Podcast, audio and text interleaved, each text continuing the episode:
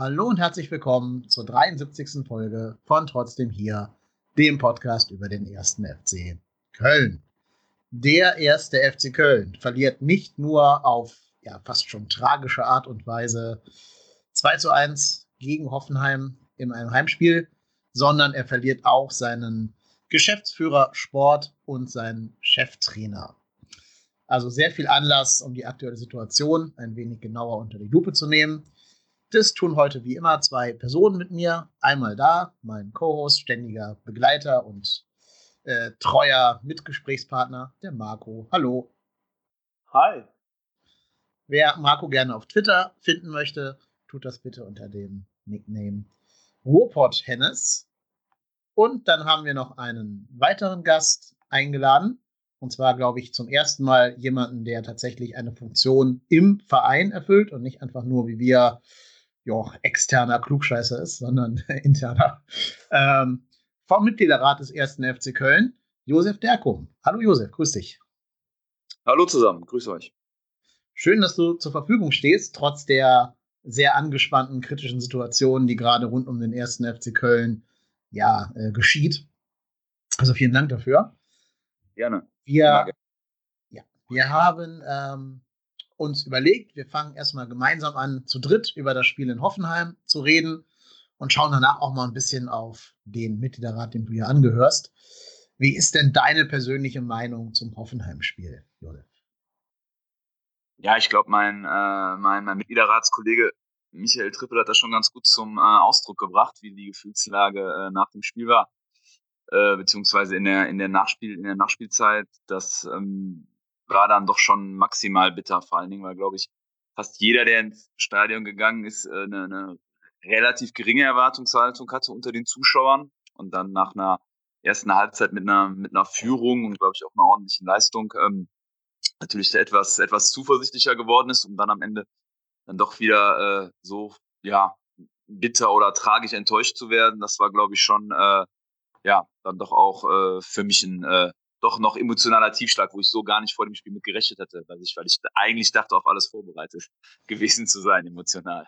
Wenn der erste FC Köln eine schafft, dann immer neue emotionale Tiefpunkte bereithalten. ja. ähm, Geht ja. ihr denn mit mir mit, dass die erste Halbzeit vielleicht die beste war, die wir diese Saison gesehen haben, vielleicht neben der Dortmund-Halbzeit? Ja, ja, auf jeden Fall. Also ich, ich glaube, die erste Halbzeit war wirklich, wirklich gut. Ich glaube, das hat, also ich habe es auch nicht erwartet. Da bin ich äh, beim, beim Josef. Ähm, ich habe gedacht, oh, oh, oh, das gibt ein ganz, ganz böses Spiel. Und war dann so nach 20 Minuten, wo ich gedacht habe, okay, das sieht gar nicht so schlecht aus. Und als dann auch noch Cordoba trifft, für den sich ja, glaube ich, ich kann mir nicht vorstellen, dass sich nicht ein FC-Fan nicht gefreut hat, dass auch gerade John Cordoba trifft. Das erste Mal für uns in der Liga nach, ich weiß, ich habe nicht, irgendwo stand letztens, ne, nach wie vielen Spielen er jetzt getroffen hat oder nach wie vielen Minuten, das ist ja schon krass.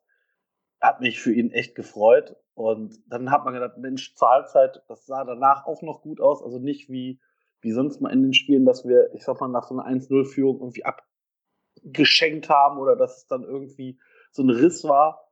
Aber dann so ein typisches FC-Dingen. Die zweite Halbzeit beginnt und gefühlt das erste Ding ist schon wieder drin.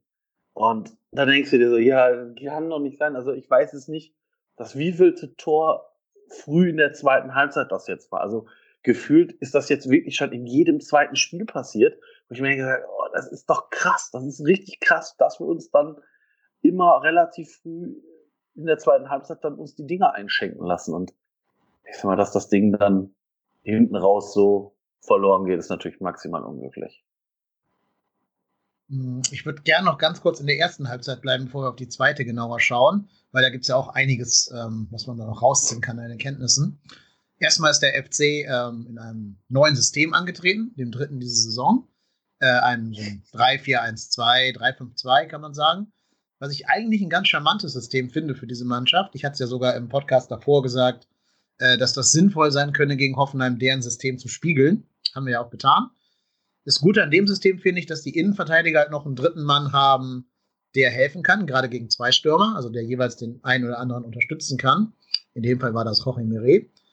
Und ich habe das Gefühl, dass diese Rolle rechts da auf dem Easy Boe ein bisschen besser zu Gesicht steht als rechts in der Viererkette. Ähm, heute im, im Express-Podcast zum FC haben sie schon gesagt, dass der Easy eigentlich eher ein rechter Flügelspieler als ein rechter, als ein Rechtsverteidiger ist. Äh, würde ich mitgehen. Also das ist auch meine, ja, mein Take auf diesen Spieler. Und ich finde, Hoffenheim kam halt überhaupt nicht klar mit unserer doch recht harten Gangart. Ne? Also ich hatte so um die 20. rum mal getwittert, dass Jonas Hector gerade seinen inneren Mark van Bommel channelt, weil er ja wirklich teilweise die Zweikämpfe schon sehr hart geführt hat.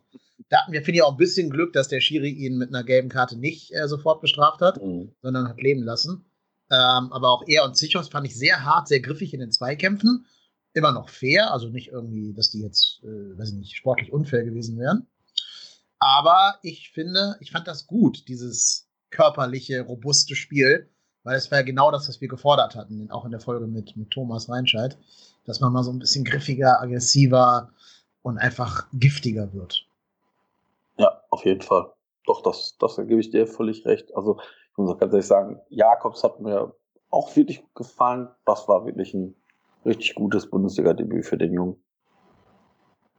Genau. Ich bin ja immer bei der, bei der, bei der Systemfrage, da äh, sprachst jetzt gerade von, von Preissystem. Ich ähm, glaube tatsächlich jetzt vor dem Hoffmann-Spiel war es wirklich eine, eine, eine große Systemumstellung, eben mit diesen drei Innenverteidigern. Das war schon bei der anderen Umstellung, die hat man ja so vor dem Spiel gegen Schalke verortet, wo dann, wo dann Schaub reingekommen ist, weil dieses, dieses, dieses Thema mit der, mit der hängenden Spitze aufgekommen ist. Da würde ich sogar noch nicht mal so sehr davon sprechen, dass es ein, ein also es wird oft so auch kommentiert oder auch oft so analysiert, dass es ein Systemwechsel gewesen ist. Ich fand, dass gerade die Variante mit Terodde und Schaub auch in der Vorbereitung schon des Öfteren zum, zum Einsatz kam und ich das eigentlich nur als eine Variante von dem, von dem 4-4-2 gesehen habe. Also gar nicht so, da, das heißt, bei dem, bei dem bei dem, bei dem Wechsel der Spielsysteme würde ich gar nicht so sehr mitgehen, aber ich ähm, stimme dir absolut zu, dass das schon, äh, schon die, die, ja, ich würde auch sagen, die beste erste Halbzeit gewesen ist und sicherlich auch mit dem Systemwechsel zusammengehangen hat, ja. Genau, das spielt vielleicht auch ein bisschen mit rein, dass die große Phase der letzten Saison in der zweiten Liga ja auch in diesem 3-5-2 stattgefunden hat, als Markus Anfang vor dem Spiel gegen Dresden damals auf 3-5-2 umgestellt hatte. Ähm, und das scheint jetzt auch ein ähnlicher Effekt gewesen zu sein in der ersten Halbzeit. Das Problem ist, und da kommen wir jetzt auf das, was äh, Marco gerade schon angedeutet hatte, dass dann Hoffenheim in der Halbzeit ein bisschen umgestellt hat, ne? dass die im Mittelfeld ein bisschen anders gestaffelt haben und damit der FC zumindest am Anfang erstmal seinen Zugriff verloren hat und dann ja auch direkt, ich glaube in der 45. Minute den ersten Torschuss von Hoffenheim zugelassen hat, der noch nicht zum Tor geführt hatte, aber dann zwei Minuten später spielt Skiri einen total vermeidbaren und leider auch ziemlich katastrophalen Fehlpass in die Füße von Sebastian Rudi, der dann auch eine sehr gute Flanke, muss man, also da sieht man auch die Qualität dieses Spielers, eine sehr gute Flanke in den Schlaf, äh, Strafraum schlägt, wo leider auch Boe ein bisschen, na, sagen wir zu spät kommt, vielleicht auch ein bisschen zu spät ins Tempo geht. Ja, und dann steht es da eben direkt nach zwei Minuten 1-1. Und für die tolle Leistung der ersten Halbzeit kannst du eigentlich schon nichts mehr kaufen, weil die ist erstmal weg. Also diese, dieser Vorsprung wurde relativ leicht aus der Hand gegeben, war meine Meinung. Ähm, ist, ja. ist, dann, ist dann vielleicht auch so ein bisschen ein, ein, Thema, wenn ich halt nur mit einem Außenbahnspieler spiele, ne? also jetzt in dem Fall, wenn wir mit dem 3-5-2 sind, dass dann vielleicht doch mal auf der Außenbahn noch ein Raum ist. Ne? Also gut, jetzt kommt Itzimo der auch natürlich ein bisschen zu spät, das ist äh, sicherlich ärgerlich. Aber äh, ja, das ist natürlich so ein bisschen das Risiko, was die auf einmal dann da ausgenutzt haben. Ich glaube, sie hatten ja noch ähnliche, aus ähnlichen Situationen, glaube ich, ein, zwei Möglichkeiten, wenn ich mich da richtig erinnere, mhm. die dann, die dann auch wieder so nach demselben Schema, nach demselben äh, Schema abgelaufen sind. Weil ich auch sagen würde, dass das selbst das 1-1 am Ende eigentlich leistungsgerecht gewesen wäre. Also ich fand jetzt nicht, dass wir in der zweiten Halbzeit auch gar keinen Fuß mehr auf den Boden bekommen haben, sondern da schon noch eigentlich mitgehalten haben und auch gerade am Ende sogar nochmal investiert haben. Also, glaube ich, vor kurz vor Schluss auch nochmal eine Chance hatten, wo, wo Drexler sich durchsetzt und dann den Ball äh, reinlegt, der dann nochmal fast zu Terodde kommt von Schindler. Ja, ähm, ja da, ich glaube, spätestens da hat sich eigentlich jeder mit dem Punkt, äh, mit dem, mit dem Punkt äh, abgefunden, was, glaube ich, auch in Ordnung gewesen wäre, also auch nochmal einen Punkt dann mitzunehmen, auch wenn klar natürlich drei, drei eigentlich das Ziel gewesen wären, aber ist dann sicherlich und dann, ja, sind wir natürlich bei diesem maximal äh, ärgerlichen oder bitteren Moment am Ende. Genau, also ich, ich finde, bevor wir auf, den, ja, auf die 93. Minute gucken, äh, habe ich mal ein paar Zahlen rausgesucht, die so ein bisschen diese beiden Halbzeiten widerspiegeln. Ähm, Halbzeit 1 gab es 2 zu 0 Torschüsse aus Sicht des ersten FC Köln. Davon einer, der zu einer Großchance, nämlich dem Tor geführt hat. Und eine Zweikampfquote von 81 Prozent gewonnener Zweikämpfe. In der zweiten Halbzeit gab es dann 1 zu 5 Großchancen, halt 5 für Hoffenheim, eine für Köln. Davon eben 0 zu 3 Großchancen und eine Zweikampfquote von 73 Prozent. Also ich denke, das, was wir gerade schon herausgearbeitet haben, kann man auch an den Zahlen sehr gut belegen, dass Hoffenheim einfach deutlich aktiver war in der zweiten Halbzeit. Und ich fand auch, wir in der zweiten nicht mehr in die Zweikämpfe reingekommen sind. Also diese Griffigkeit, diese Aggressivität fehlte mir. Und da gibt es natürlich jetzt Leute, die direkt wieder eine, eine Fitnessdebatte daraus machen und sagen, ja, die sind nicht fit genug, um so ein Spielsystem irgendwie 70, 80 Minuten auf dem Rasen zu bringen oder gar 90. Ähm, wie seht ihr das? Es wirkt die Mannschaft auch recht fit und austrainiert? Ich, ich weiß nicht, ob es wirklich ein Fitness-Ding ist oder ob es nicht wirklich eher so eine Kopfsache ist, weil ich glaube, ich meine, klar, das sind, das sind alles Profis, die haben dann auch alles bestimmt schon hundertmal gemacht, aber ich glaube, das ist halt wirklich nicht witzig, wenn du da 1-0 führst. Ich glaube, die, die wissen ja auch, dass sie eine gute Halbzeit gespielt haben. Und dann kommst du aus, gehst du in die, Halb, in die zweite Halbzeit rein und fängst dir mit der zweiten Chance von Hoffenheim das 1-1. Und ich glaube, ich glaube einfach, das macht halt im Kopf viel. Und ich glaube, dann bist du halt in diesem Modus, oh nein, oh nein, jetzt darf bloß nichts mehr passieren.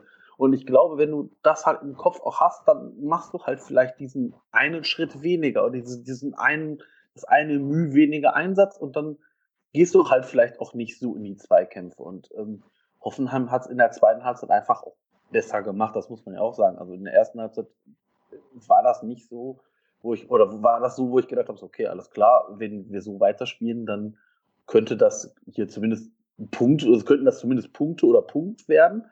Und in der zweiten Halbzeit habe ich schon gedacht, so, uh, jetzt äh, legen die ja schon ein bisschen mehr los. Und ähm, ja, weiß ich nicht. Also ich, sag mal, bis auf bis auf Meret dem ja immer so ein bisschen Fitnessrückstand nachgesagt wird, ist da ja keiner, wo ich sage, Mensch, äh, der hat jetzt, ich sage einfach mal, die Milos Julisch Gedächtnisplauze.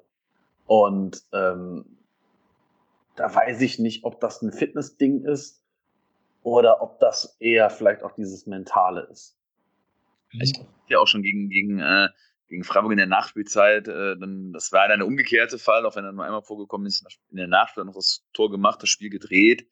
Ähm, ja, also ich ähm, ähm, glaube auch, dass es schwer von außen zu beurteilen ist tatsächlich, ob es jetzt ein Fitnessproblem ist oder was es ist. Also wo ich, wo ich definitiv zustimmen würde, ist dieses Thema Griffigkeit. Das war, glaube ich, schon, ich, weil ich glaube, es fehlt noch nicht mal so sehr die Härte. Das, das fand ich zum Beispiel auch gegen Düsseldorf. Ich fand nicht, dass es da ein Problem bei der der mangelnden Zweikampfwerte, sondern einfach ein Thema, das in die Zweikämpfe reinkommen war. Und äh, ich glaube, das kann aber viele Gründe haben. Also ich würde es nicht zwangsläufig an der, an der Fitness äh, festmachen, wobei das natürlich immer ein Thema sein kann. Also, ne, das ist, äh, aber wie gesagt, ich glaube, da äh, ähm, ist es, glaube ich, schwer, das von außen so zu beurteilen, weil auch gegen Hoffenheim äh, hatten wir auch noch kurz vor Ende eine gute Chance, also wir auch nochmal einen Angriff gestartet haben und nochmal was nach vorne investiert haben. Also da wenn, war, klar, es waren auch zwei eingewechselte Spieler, aber da habe ich jetzt kein, kein, kein Fitnessdefizit gesehen. Nee, genau. Und gegen Schalke haben wir auch noch das Last-Minute-Tor gemacht. Also, genau. Ähm, ja. Genau. Das heißt, die Mannschaft kann schon anscheinend hinten raus auch noch Funde drauflegen. Ja, und ich glaube, wenn Schindler da eine etwas bessere Entscheidungsfindung hat und sich entscheidet, ob er den Ball schießen will oder passen will zu Terodde, äh, dann wird das eine ganz dicke Torchance. Ne? Das ist ja so ein bisschen daran gescheitert, dass, dass Schindler da eben selber nicht genau wusste, wie er mit diesem Ball jetzt umgehen soll. Ja, ist natürlich schade. Also, der, der Moderator von The Zone hat noch gesagt, oh, ich habe es im Gefühl, jetzt passiert was für den FC. Ja, und als sie dann verballert haben, dann ist man ja als, als langjähriger Fan irgendwie schon auf dem, ja, auf dem Zug, dass man ahnt, jetzt passieren schlimme Dinge, als dann der letzte Angriff von Hoffenheim gerollt ist. Ja, und dann müssen wir natürlich leider über den Elefanten im Raum äh, sprechen. Was sagt ihr denn? War es ein Elfmeter? Ja, also ja, klar. Also ich meine, da hatten wir, da hatten wir Situationen in dieser Saison, wo ich sagen würde, das war kein Elfmeter oder da hätten wir Elfmeter bekommen können. Äh, ist maximal unglücklich. Also das ist, ist aber in letzter Instanz für mich ein Elfmeter, ja. Also ich glaube, man, man kann dem Stürmer attestieren, clever gemacht. Ne? Also er sieht, oh. dass das, das Vector den Ball rausschlagen will, stellt sich dazwischen und dann trifft er ihn nun mal. Gibt es, glaube ich, nicht viele, nicht viele Diskussionen, dass es kein Elfmeter gewesen sein könnte. Ähm, bitter wird es ja erst dadurch, dass wir dann gegen, gegen Mainz eigentlich einen, einen klaren Elfmeter nicht bekommen und äh, in der Situation jetzt einen, dann einen Elfmeter gegen uns bekommen. Äh, das ist ja, glaube ich, so ein bisschen das Thema. Also ich meine, klar, aus, aus Fansicht jetzt im Stadion ist der Videobeweis natürlich alles andere als glücklich, egal wie rum die Entscheidung fällt, weil das halt schon ein, ein sehr, sehr, sehr starker Eingriff, sage ich mal, in die Emotionen ist. Wenn man es jetzt aber ja äh, auf einer, auf einer anderen Ebene diskutiert und sagt, soll eigentlich Gerechtigkeit hergestellt werden, äh, ja, ist das, glaube ich, sehr, sehr schwierig, weil es doch sehr unterschiedlich gehandhabt, unterschiedlich ausgelegt wird. Und, und da sind wir jetzt halt wieder, äh, ja, wieder betroffen. Ich erinnere mich zum Beispiel auch noch an Freiburg, wo wir auch eigentlich eine, eine Situation aberkannt bekommen dann und dann mehr oder weniger am Gegenzug auch das Tor kassieren. Da sind wir dann wieder gekommen. Äh, ja, ich meine, so eine, und, und Mainz, und das noch, ich glaube, Mainz, das läuft uns ja dann schon noch irgendwie hinterher, weil ich auch glaube, dass ähm, zum Beispiel das Spiel dann anders ausgegangen wäre. Da bin ich mir ziemlich sicher, dass das Spiel anders ausgegangen wäre. Ja, ich meine, in, in Mainz macht der Video Assistant Referee ja seinen Job. Ne? Der sagt dem Schiedsrichter, geh raus. Und dann wird es die Entscheidung des Schiedsrichters. Ähm, ich finde eher sogar die Szene jetzt vom Hoffenheim-Spiel vergleichbar mit der Szene in Wolfsburg, wo Drexler gefault wird von äh, Gilavogi war das, glaube ich, und der Schiedsrichter mhm. eben nicht rausgeschickt wird zur Review, obwohl das für mich so von der, von der Intensität her ein ähnliches Foul gewesen ist. Ähm, und das ist eben das, diese fehlende Linie des VRs, an dem, glaube ich, viele Köln-Spieler gerade verzweifeln. Ich habe auch so ein bisschen da das Gefühl, dass das, äh, also ich, das kann man natürlich nie belegen, aber dass, dass Drexler vielleicht auch so ein bisschen den Ruf weg hat, dass das bei ihm irgendwie schwierig ist, dass er Situationen für sich gepfiffen bekommt und er auch Situationen gegen sich gepfiffen bekommt. Also ist zumindest meine, meine rein subjektive Wahrnehmung an der, an der, an, an der Stelle. Es gibt da auch, auch öfter im Spiel Szenen, ähm, ja, also klar, ist natürlich auch alles, ist ja alles eher so Kaffeesatzleserei, wenn man sagt, ein Spieler hat einen Ruf weg. Also so ein bisschen beschleicht mich da das Gefühl bei ihm, dass er bei dem einen oder anderen Schiedsrichter so einen Ruf, so einen Ruf äh, weg hat, äh, vielleicht der, der, der überzogenen Theatralik und deswegen vielleicht eher Aktionen nicht so gepfiffen bekommt, wie ein anderer Spieler gepfiffen bekommt. Mhm. Auf jeden Fall finde ich faszinierend, was Drexler in seinen zehn Bundesligaspielen schon alles mitgemacht hat. Also erstmal dieses Nicht-Review äh, da in Wolfsburg, dann das aberkannte Tor in Freiburg, war ja auch das Foul, was man ihm unterstellt hat. Äh, dann jetzt das Ding gegen Hoffenheim. Die Muskelverletzung nach sechs Minuten da im, Spiel gegen, ich glaube, Hertha war das. Also, der hat ja schon eine, eine, richtig wilde Achterbahnfahrt hinter sich, dafür, dass er gerade erstmal zehn Spiele Bundesliga oder elf Spiele gemacht hat. Ähm, oder es elf Spieltage gibt, hat ja gar nicht alle gemacht. Also, der äh, ist, glaube ich, schon wirklich angekommen in allen Kapriolen, die so eine Bundesliga schlagen kann. Ähm, ja, faszinierend, dass sich das alles so an einem Spieler festmachen lässt, diese ganze die ganze Misere des FCs, was dieses Thema angeht. Ja, das, ja, das stimmt. Ja, ich drüber nachgedacht, aber das stimmt, ja. Ja, bin mal gespannt, ähm, ob er das schafft, da weiterhin positive Rückschlüsse draus zu ziehen und sich jetzt eben nicht denkt, die ganze Welt hat sich gegen mich verschworen und der Videoreferee will mir was Böses. Äh, das wäre ihm zu wünschen, dass er da irgendwie auch mal ein Erfolgserlebnis hat. Er hat ja immer das Tor gegen Dortmund gemacht. Aber wäre schön, wenn jetzt mal auch wieder ein paar mehr von seinen Assists und so weiter zu sehen wären, die ihm dann vielleicht auch nicht weggepfiffen werden von irgendwelchen externen Mächten. naja, ähm, ja, um mal den, ja, vielleicht könnt ihr da eine Einschätzung zu geben. Habt ihr das Gefühl gehabt, dass das ein Spiel war, nachdem man unbedingt den Trainer entlassen muss? Ja, ich, also ich, ich glaube, wenn du den Trainer wechseln willst, dann nach diesem Spiel. Weil, ich meine, Bayer Lorzer hat, ich sag mal ja auch vor der Saison selber gesagt, ich, lass, uns, lass uns nach zehn Spielen drauf gucken und dann kann man das bewerten. Ja, jetzt haben wir elf Spiele, wir haben sieben Punkte, minus 13 Tordifferenz, haben, glaube ich, den schlechtesten Angriff, einen der schlechtesten Defensivleistungen. Und ich glaube, ich sage einfach mal, wann willst du sonst den Trainer wechseln? In der Winterpause? Wenn dann jetzt, ich sage einfach mal, noch, noch mal äh, sieben Spiele, weil der, der 18. Spieltag ist ja noch vor, also vor dem vor der, ähm, Januar, dann ist vielleicht der Zug schon abgefahren. Also die Frage ist jetzt, wen, wen, wen holst du als Trainer? Wann kommt der neue Trainer?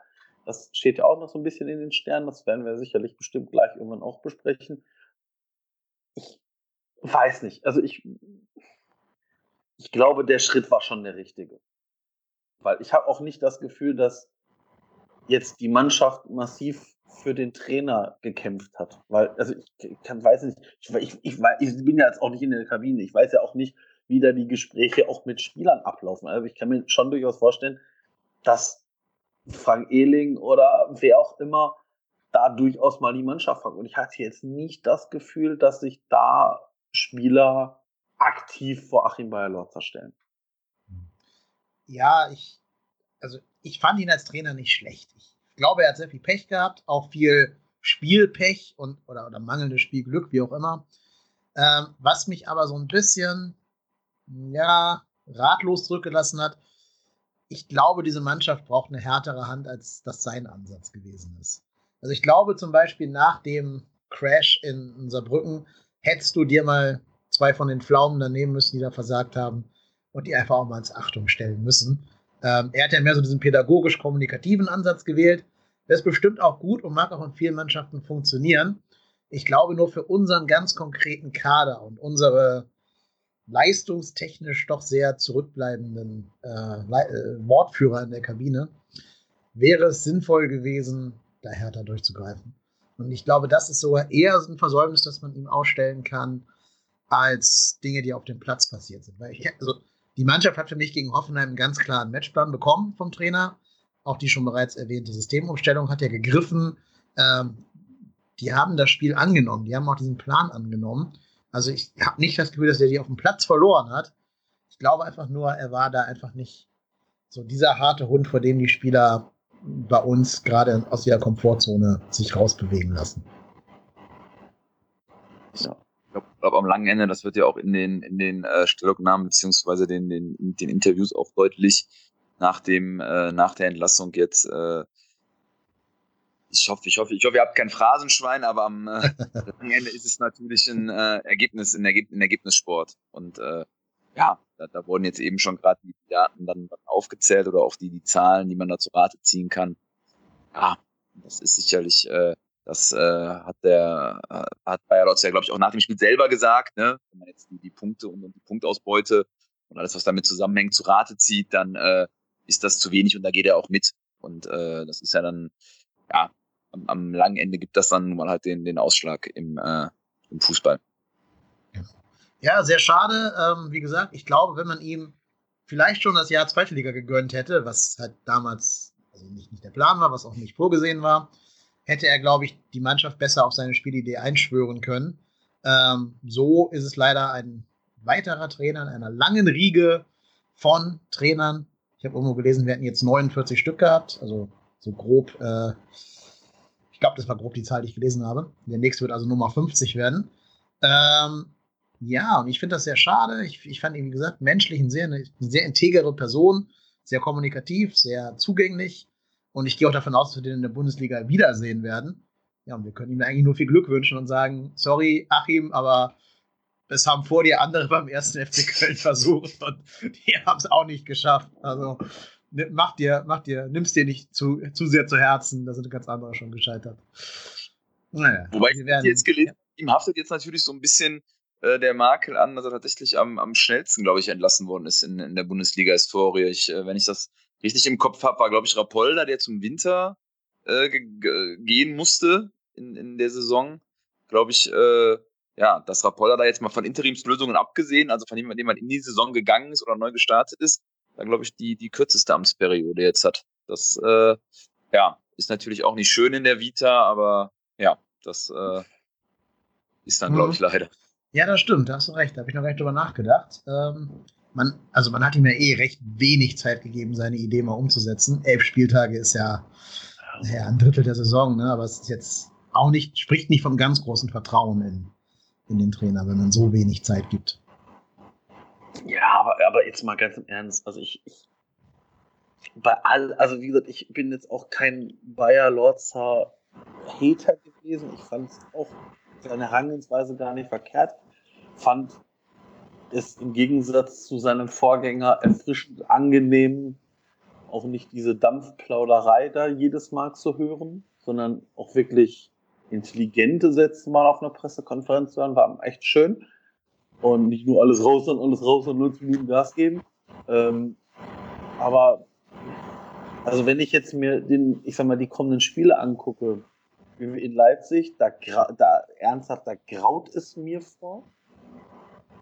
Und ja, dann, dann müssen wir ja punkten, weil dann kommt Augsburg, also zu Hause gegen Augsburg am 13. Spieltag. Dann, dann müssen wir punkten, dann spielen wir gegen Union Berlin. Und ernsthaft, wenn wir, also ich sag mal, das Leipzig-Spiel ist jetzt mal für mich außen vor. Aber wenn wir in den beiden Spielen danach nicht punkten, dann können wir uns aber warm anziehen. Da, kann, da können wir schon die Karte nächstes Jahr für Sandhausen buchen. Also ganz ehrlich, mhm. also ich weiß nicht, ähm, wie ihr das seht, aber ähm, wenn wir, ich sage jetzt einfach mal vor dem Leverkusen-Spiel, das ist der 15. Spieltag, dabei sieben Punkten stehen, ja, da können wir auch die Mannschaft vom Spielbetrieb abmelden. Ja, also die, die Punkte, die wir haben, sind mir relativ wurscht. Die Frage ist, was ist die Differenz zu den nächsthöheren Plätzen? Ja, oder so. Und, und da kann es natürlich jetzt ganz doof laufen, dass du am nächsten Spieltag schon sechs Punkte Rückstand hast, noch ja. Also wir spielen ja am Samstag um 18.30 Uhr in Leipzig. Ähm, jetzt haben wir noch ein bisschen Glück mit dem Spielplan, dass Union Berlin zu Hause Mönchengladbach zu Gast hat den Tabellenführer der, der Bundesliga mit vier Punkten Vorsprung, hätte ich, hätte ich gar nicht gedacht. Äh, Paderborn muss in Dortmund ran. Ja, und dann Hoffenheim spielt zu Hause gegen Mainz. Das heißt, ich hoffe, dass die jetzt bitte mal ihre Siegesserie äh, fortsetzen. Wobei Mainz natürlich auch mit neuem Trainer da antreten wird, also wahrscheinlich auch einen neuen Trainereffekt eventuell haben kann. Ja, und dann gibt es halt das Spiel Augsburg gegen Hertha. Ne? Das heißt, einer von beiden, also entweder, auch, äh, entweder Augsburg oder die Berliner Hertha, werden danach wahrscheinlich ähm, weggezogen sein. Ne? Berlin hat jetzt schon vier Punkte Vorsprung auf uns, könnten sieben werden. Gut, ich glaube, wenn man, wenn man jetzt Hertha noch mit einrechnet, äh, Bremen hat aktuell, glaube ich, auch nur elf Punkte. Ja. Das, heißt, das heißt, Bremen ist auch noch Düsseldorf irgendwo ein auch. Stück weit in, in Schlagdistanz, genau, Düsseldorf auch. Ähm, Bremen kriegen wir auch noch zu Hause am, am ja. letzten, am letzten äh, Spieltag. Ähm, klar ist, wir, wir müssen jetzt irgendwann punkten. Da ist vielleicht Leipzig jetzt nicht unbedingt die, die wahrscheinlichste Option, um mal einen oder, oder, oder gar mehr Punkte zu holen. Was mir da vor allen Dingen auch heute so ein bisschen Sorge gemacht hat, äh, war die Information, dass sich sowohl Meret als auch Bonneau mhm. verletzt haben. Genau, ich wollte es gerade noch ansprechen. Ja, das, das wäre dann nämlich die, also wir haben jetzt ja gerade über die, äh, über die Dreierkettenoption gesprochen. Die wäre dann nach meinem Dafürhalten ja auch fast schon wieder raus fürs äh, nächste Spiel, wenn zwei Innenverteidiger verletzt sind dann ja. äh, ist man ja, wo man irgendwie gerade auf die Viererkette gehen kann oder, oder die äh, aufbieten kann. Genau, und dann würden da ja schon Zichos und so wie ich spielen, der noch gar kein Saisonspiel gemacht hat. Und ich muss ein bisschen abwarten, was der neue Trainer dann plant. Zur Not kannst du vielleicht sagen, du lässt Hector als linken Innenverteidiger spielen in der Dreierkette. Und dafür Verstrate im Mittelfeld, der ist ja wieder fit anscheinend. Und dann eben Jakobs und Easy links und rechts. Und halt, ja, aber dann musst du ja trotzdem, ähm, so wie ich eben jetzt einbauen in sowohl eine Vierer- als auch eine Dreierkette der halt, wie gesagt, noch gar nicht äh, gespielt hat. Oder du musst wieder wie in der Zweitligasaison Marco Höger äh, da reinstellen. Aber ich bin ehrlich, bei mir hat Marco Höger erstmal sehr deutlich verschissen. Der sollte erstmal nicht mehr Startelf spielen, wenn er sich nicht irgendwie im Training komplett zerreißt. Weil er gegen, gegen Hertha doch auch den Innenverteidiger dann übernommen hat, nach der, nach der roten Karte. Nicht, das ja. ja, da ja, das genau. also Gut, war auch der roten Karte geschuldet, aber da ist die Option zumindest zum, zum äh, Tragen gekommen mit ihm als äh, Innenverteidiger. Genau, ähm, aber also gerade gegen Leipzig, gegen die schnellen Paulsen, wie die alle heißen, ist das schon ein ziemlich großes Mismatch. Also hätte ich jetzt kein ruhiges Gefühl, weil wenn ein Hörer da in der Innenverteidigung spielen würde gegen die ganzen Raketen, die die Hoffenheim da hat, äh, Leipzig da hat. Der Vollständigkeit halber, Fortuna Düsseldorf spielt gegen Bayern München. Das ist auch gut für uns und Werder Bremen spielt zu Hause gegen den FC Schalke 04. Also, ich sag mal so, wenn du irgendwie, egal wie und mit der Hilfe des Teufels und des VRs und sonst irgendwie da einen Punkt in Leipzig holst, glaube ich, hast du einen Punkt auf alle Konkurrenten gut gemacht. Außer eben auf den, der, der Augsburg Hertha gewinnen wird. Ähm, und das, dieser Chance muss man sich bewusst sein. Und da glaube ich, dass wir da auch tatsächlich, also egal ob da jetzt ein neuer Trainer sitzen wird oder noch Pavlak und Schmid das machen werden, dass man da sehr viel Wert auf die Defensive legen muss und eben ja wirklich auch mal ganz ganz knallharten Antifußball spielen muss, um Leipzig da irgendwie den, den Zahn zu ziehen und die da möglichst nicht zur Entfaltung kommen zu lassen. Das stimmt, ja.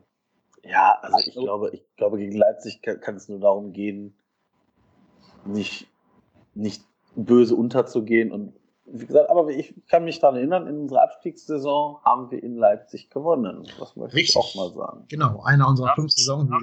sogar. Ja. ja. genau. Das war doch die Szene, wo irgendein Leipziger den äh, Osako getunnelt hat. Und dann haben die Spieler gesagt, nee, jetzt ist Schluss. Also jetzt, ihr könnt alles hier mit uns machen, aber wir werden jetzt hier nicht auch noch mit Beinschüssen vorgeführt. Und dann haben Cosciello und ähm, äh, Bittencourt das Spiel ja. noch gedreht. Zusammen sind sie drei Meter groß, war dann damals die Parole. Ähm, ja, ich sag's jetzt nicht zum 15. Mal, aber ich würde mich freuen, wenn der von den beiden, der noch im Verein ist, auch mal spielen dürfte gegen Leipzig. Ja, äh, aber meine Meinung ist da ja hin, hinlänglich bekannt. Ich fände es eh schön, wenn wir die jetzt eine Chance kriegen, die wir Bayer Lotz halt keine bekommen haben. Also, ich glaube zum Beispiel nicht, dass Sobich ein schlechter Innenverteidiger ist. Das ist ein ruhiger, abgeklärter Typ. Sofern man eben nicht hoch verteidigt, sondern tief steht, kann der seine Stärken einbringen. Vielleicht noch eher gegen große, kantige Stürmer als gegen die von Leipzig, aber grundsätzlich glaube ich, der hat Qualitäten, auch für die erste Liga. Ähm, ich würde mich auch mal freuen, wenn ich eben Kosciello oder vielleicht auch mal einen Hauptmann sehen könnte. Oder gar mal Schulinov ähm, hochgezogen würde. Ich meine, immerhin, wir haben Jakobs gesehen, der hat ein sehr schönes, sehr gutes, sehr vielversprechendes Debüt gefeiert. Äh, irgendwann kommt ja auch Katterbach zurück aus Verletzung. Also es gibt ja Fortschritt. Es ist halt nur schade, wenn Spieler so komplett außen vor geblieben sind, bis, bis jetzt die ganzen elf Spiele. Ja. Ja, vor allem, wenn man überlegt, dass Benno Schmitz schon zwei Spiele gespielt hat. Zwei Spiele, zwei Bundesligaspiele. Eh ernsthaft, der Kraut. Und ein Pokal. Kraut mir. Und ein Pokal -Kau. Ja. Mhm. 3 zu 5. Der Vorteil bei dem Trainerwechsel, ne? Dass auch wirklich jeder wieder, wieder bei, also wenn man so diese, diese Plattitüden dann von, von Trainerwechseln halt erwähnt, diese, diese Möglichkeit, dass alle wieder bei Null anfangen und, und auch da mal eine, eine Veränderung oder ne, Spieler auch mal, die sonst jetzt außen vor waren, wieder reinkommen. Ja, ist sicherlich ne, als Argument für einen Trainerwechsel dann auch vielleicht, wo wir dann vielleicht was Positives rausziehen können. Mhm. Genau, das ist, glaube ich, auch die Hoffnung, auf die wir jetzt setzen müssen, dass wir da, also der Eindruck scheint ja zu sein, der Verein möchte einen externen Impuls dazuholen und nicht Pavlak und Schmid zu Cheftrainern befördern. Ähm, und das ist wahrscheinlich auch genau der Impuls, den man sich da erhofft, dass eben ein externer nochmal mit ganz frischen Augen auf die Mannschaft guckt und da auch nochmal neue Reize, neue Impulse setzt und auch mal so ein bisschen, ne, wie wir gerade schon gesagt haben, die Komfortzone aufsprengt. So, wir haben uns gedacht, wenn wir schon jemanden aus dem Mitgliederrat heute zu Gast haben und der Jupp uns hier ähm, eben Rede und Antwort stehen möchte, möchten wir noch ein paar Themen ansprechen, die so den Mitgliederrat tangieren. Ähm, vielleicht, Jupp, wenn jetzt Hörer da sind, die vielleicht dem ersten FC Köln folgen, aber ihr Interesse eher so auf den Rasen beschränken und jetzt das Organigramm vom FC nicht so vor Augen haben, kannst du ja vielleicht mal ganz kurz erklären, was ist eigentlich ein Mitgliederrat? Was macht ihr? Was sind eure Aufgaben? Ja, sehr gerne. Ähm, also ich will jetzt niemanden mit, mit langen Monologen oder äh, Rezitaten aus der Satzung äh, langweilen. Von daher, ähm, ganz grob gesagt, ist der Mitgliederrat ein, ein Aufsichtsorgan des EVs. Ne? Wenn man sich das vorstellt, wir haben ja einmal den, den EV, unseren Verein, der äh, die Profimannschaft spielt in der Kapitalgesellschaft und die, die Kapital und der EV ist alleiniger Anteilseigner der Kapitalgesellschaft. Das heißt, der, der Verein die Mitglieder des Vereins, denen gehört quasi die Profifußballabteilung und in diesem e.V. gibt es einen äh, Vorstand und dieser Vorstand wird dann von uns äh, überwacht und kontrolliert und beraten in wichtigen Angelegenheiten. Und diese wichtigen Angelegenheiten äh, betreffen natürlich in, in ganz großen Teilen den Profifußballbereich, weil das nun mal der das Haupt das ja Haupt Hauptgeschäft, wenn man das denn so sagen will, des Vereins ist. Äh, da sind wir als äh, Mitgliederrat verortet und ja, gewählt werden wir in, äh, alle drei Jahre von der Mitgliederversammlung und sind jetzt vor ziemlich genau einem Jahr in der Konstellation jetzt gewählt worden.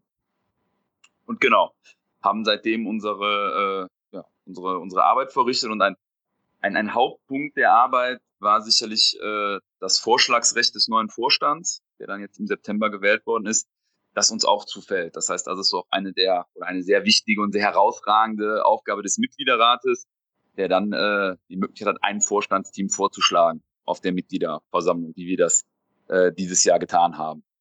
Genau. Das vielleicht so als ganz grober erster Überblick, was der, was der Mitgliederrat macht, beziehungsweise was seine äh, Aufgaben sind. Mhm. Was hat dich denn ganz konkret dazu bewogen, für diesen Mitgliederrat dich aufstellen zu lassen? Was waren da so deine Hintergedanken? Ja, ich glaube, äh, Hintergedanken ist, äh, ja, Hintergedanken. Deine Motivation. Ich werde genau, gar nicht negativ, genau, Motivation. Ne? Also, deine Motivation. Ja, also ich bin, äh, ich äh, engagiere mich, engagiere mich schon seit vielen Jahren rund um den äh, ersten FC Köln. Ähm, ich hab, ja, bin Fan, wie, wie jeder andere, wie ihr auch und wie, wie ganz viele andere auch. Ich bin äh, schon recht lange Mitglied auch im Verein, seit äh, 94, also mittlerweile jetzt bald, bald 25 Jahren.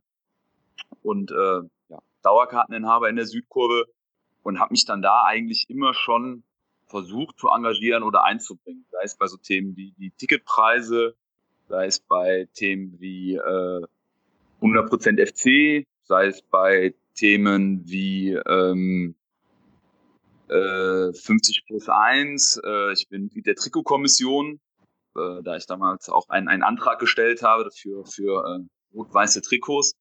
Ein, ein Nachgang dazu wurde die Trikotkommission ins Leben gerufen, die quasi aus Mitgliedern besteht, die äh, ja, dann zumindest auch ihre Meinung abgeben können bei, der, bei dem Design von äh, neuen Trikots. Und äh, ja, so bin ich dann quasi in diesem Engagement immer, immer weiter gewachsen und habe mir dann irgendwann den Entschluss gefasst zu sagen, ja, als Mitgliederrat, weil ich auch denke, dass ich als äh, interner, interner Revisor von meinem beruflichen Hintergrund die nötige äh, Expertise da mitbringe, um mich da einzubringen, äh, gedacht, ja, und ich ähm, ehrenamtliches Engagement auch wichtig finde, war das so die äh, Motivation zu sagen, okay, ich äh, lasse mich aufstellen und bin dann auch, was mich sehr gefreut hat, von den Mitgliedern vor einem Jahr gewählt worden. Genau, mit 70 Prozent der Stimmen, also große Zustimmung unter den Mitgliedern. Ähm, ja, genau. Jetzt hast du gerade gesagt, der Mitgliederrat schlägt ja auch das Vorstands- oder ein Vorstandstrio vor. Äh, ich weiß nicht, ob du da jetzt allzu sehr ins Detail gehen darfst oder möchtest, aber wie muss ich mir denn so diese Sondierungsgespräche vorstellen? Bewerben sich da Leute bei euch oder hört ihr, äh, streckt ihr die Fühler aus oder wie läuft sowas intern ab? Genau, also als wir uns dann konstituiert haben letztes Jahr im Oktober, ist das natürlich sehr schnell auf die äh, Agenda gekommen, das Thema. Wen schlagen wir als Vorstand vor? Es gab ja zum damaligen Zeitpunkt auch noch ein, ein äh, amtierendes Vorstandsteam, was dann, was dann nachher, ja, ich sag's jetzt mal, gesprengt worden ist äh, im, im März, als Werner Spinner äh, ausgeschieden ist, aufgrund der, der Vorfälle mit Armin Fee und der ja, vermeintlich nicht weitergeleiteten Sprachnachricht. Äh, zu diesem Zeitpunkt war das Trio ja aber noch ähm, intakt oder zusammen. Ähm, das war dann natürlich unser erster Ansprechpartner, dass wir gesagt haben, also wir sondieren jetzt, beziehungsweise erstellen noch ein Profil. Das heißt, wir haben uns, wie man das, wie man sich das vorstellen kann, ein Anforderungsprofil erstellt, welche äh, ja, Fähigkeiten, die die Personen mitbringen sollen in Kombination und, und wo wir einen Schwerpunkt drauflegen sollen, wollen in der, in der nächsten, in der nächsten Wahlperiode oder wo wir denken, dass die, dass die Mitglieder auch einen Schwerpunkt sehen wollen. Ne, das sind zum Beispiel so, ja, die klassischen Themen, äh, Infrastruktur, Geisbockheim und so weiter. Das war uns natürlich oder ist uns immer noch ein Anliegen und ist ein sehr wichtiges Thema für die Zukunft. Äh, aus den ganzen Themen dann haben wir natürlich auch persönliche Eigenschaften, also Kommunikationsfähigkeit und so weiter, ähm, mit auf die Liste genommen, ein Profil erstellt, dann dem amtierenden Trio angeboten, dass sie in Gespräche mit uns eintreten können.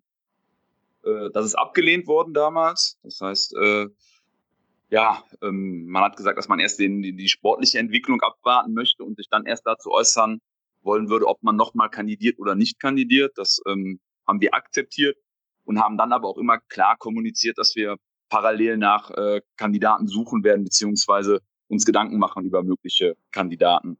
Und ähm, so gab es dann eine, eine Findungskommission, das waren dann nochmal einzelne Mitglieder aus dem Mitgliederrat, die sich dann noch intensiver mit dem Thema befasst haben, beziehungsweise Vorgespräche geführt haben uns dann als gesamten Mitgliederrat immer wieder darüber äh, informiert haben, den Stand der Gespräche und dann äh, ja, ist das ganz, ganz unterschiedlich. Also sind natürlich auch Leute dann, dann herangetreten oder an uns herangetragen wurden.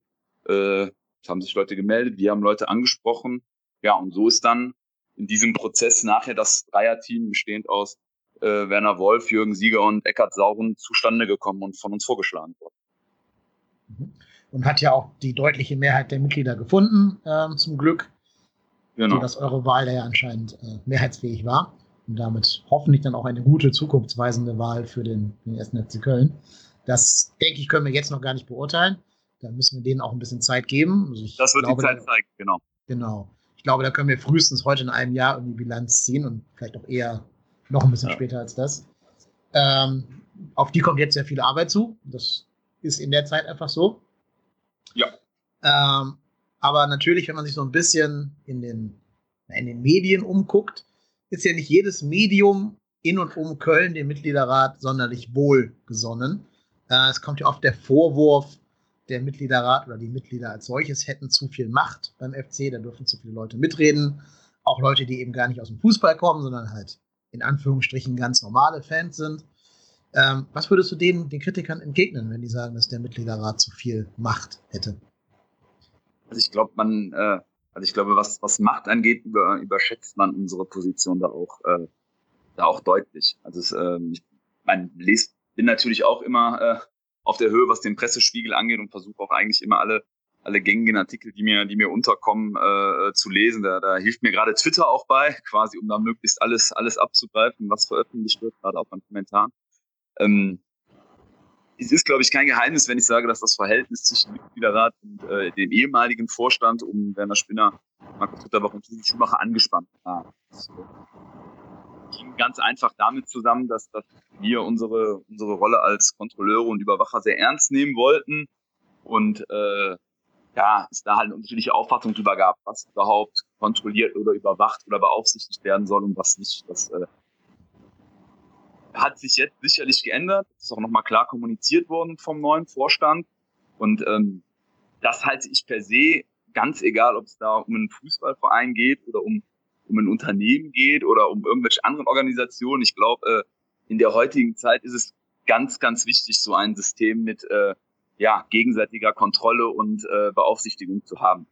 Weil ähm, ich glaube, ansonsten führt das einfach irgendwann zwangsläufig dazu, dass, dass ähm, einzelne Personen zu viel Gestaltungsspielraum, zu viel Macht auf sich vereinen. Und das ist eigentlich für jede Organisationsform ungesund. Das ist äh, allein an dem Beispiel, sobald ich mehr und mehr Wissen oder mehr und mehr äh, Handlungsvollmacht bei einer Person bündele, gerate ich natürlich auch in Abhängigkeiten davon, um das mal sehr abstrakt darzustellen. Und das muss man natürlich tunlichst vermeiden. Gerade auch für einen Fußballverein mit über 100.000 Mitgliedern, der ja auch eine, äh, ja, eine Fortführungsperspektive braucht, die nicht von einzelnen Personen abhängig sein darf. Von daher finde ich ein, äh, äh, eine, eine Beaufsichtigung oder Beratung immer wichtig. Ähm, was uns dann vorgeworfen wird, wir würden da mitreden oder, oder, oder Internas weitergeben, also das äh, bin ich tatsächlich immer, immer überrascht, wenn ich das lese, weil wir uns natürlich auch mit ganz, ganz vielen anderen Themen beschäftigen. Also beispielsweise eins unserer größten Themen ist auch so der ganze Bereich Ticketing. Das heißt, wenn, wenn, wenn Mitglieder quasi auch, auch Probleme haben oder auch vielleicht mit der mit der äh, mit den Mitarbeitern im Geisbockheim äh, Unklarheiten herrschen, dann versuchen wir da auch zu vermitteln. So, das ist zum Beispiel auch ein ganz, ganz großer Block, den das einfach einnimmt bei uns. Und äh, das ist ja ein klassisches Mitgliederthema. Da äh, glaube ich jetzt nicht, dass das in irgendeiner Form die, die sportliche Führung beeinflusst oder, oder äh, beeinträchtigt an der, an der Stelle. Das ist sicherlich auch noch, auch noch so ein Punkt, den man damit, den man damit reinnehmen sollte. Zum Beispiel auch gerade meine beiden Kollegen, der, der Walter Bürger und der Ruhiger Kim, die sich auch sehr bei dem Geisbockheim-Thema engagieren. Also da wirklich auch einfach viel, viel Zeit zum Wohle des Vereins opfern und mit der, mit der Bürgerinitiative ins Gespräch gegangen sind, sich immer wieder den Diskussionen stellen. Äh, gerade der, gerade der Ho auch im, äh, in den sozialen Netzwerken auf Facebook sich da der Diskussion stellt, was, glaube ich, auch einfach ein ganz, ganz wichtiger Beitrag für den äh, ersten Köln ist und auch für die Zukunft ganz, ganz wichtig ist. Äh, weit das äh, mit Macht einhergeht, ich kann mir das immer nicht so ganz erklären. Natürlich ist es so, dass der Mitgliederrat auch zwei Personen, also den Vorsitzenden und den stellvertretenden Vorsitzenden, in den äh, gemeinsamen Ausschuss entsendet. Und im gemeinsamen Ausschuss werden ja nochmal die ganz großen Entscheidungen quasi abgestimmt. Da sitzen dann neben dem Vorstand noch der Beiratsvorsitzende und der Aufsichtsratsvorsitzende drin. Da werden dann nochmal so Sachen wie Geschäftsführerverträge beispielsweise abgestimmt. Und äh, ja, aber das ist auch, glaube ich, auch ein ganz gängiges Modell und äh, wird in der in der äh, in der Öffentlichkeit, glaube ich, auch teilweise viel zu verzerrt dargestellt, weil weil so kompliziert ist das Konstrukt eigentlich nicht. Und äh, ich glaube, es ist, ein, ist eine, eine große Fehleinschätzung, dass wir jetzt da als als Mitgliederrat äh, ständig Einfluss auf irgendwelche sportlichen Entscheidungen nehmen würden, dass Leute äh, abschrecken würde, äh, beim, beim, beim ersten FC Köln tätig zu werden, weil, weil da so viele Leute mitreden. Also ich ähm, muss jetzt mal ganz, ganz, also ich habe zum Beispiel kein Wort mit Armin Fee gewechselt in seiner Zeit, wo er in Köln gewesen Von daher kann ich, also ne, wüsste ich gar nicht, wie ich ihn beeinflusst haben sollte oder ihn in seiner Arbeit beeinträchtigt äh, haben sollte, weil für mich ja auch klar ist, der, der Vorstand ist das maßgebliche Organ und der Vorstand beaufsichtigt die Geschäftsführung. So, jetzt muss ich, wenn ich den Vorstand beaufsichtige, schauen, wie macht der Vorstand das?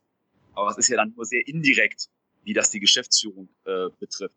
Und äh, oder dass wir zum Beispiel dem Vorstand Entscheidungen diktieren würden oder Beschlüsse fassen würden zu handeln. Äh, ja, also das ist schon sehr, sehr abenteuerlich. Und da äh, ja, kann man auch dann nur mutmaßen, wo das herkommt. Das ist natürlich äh, äh, leider im Fußball dann teilweise so, dass es doch diese, diese Netzwerke, die ja immer auch sehr positiv beschrieben werden, äh, ja, da natürlich auch man versucht, seine Netzwerke zu pflegen und die Personen in den Netzwerken zu pflegen und äh, besser dastehen zu lassen.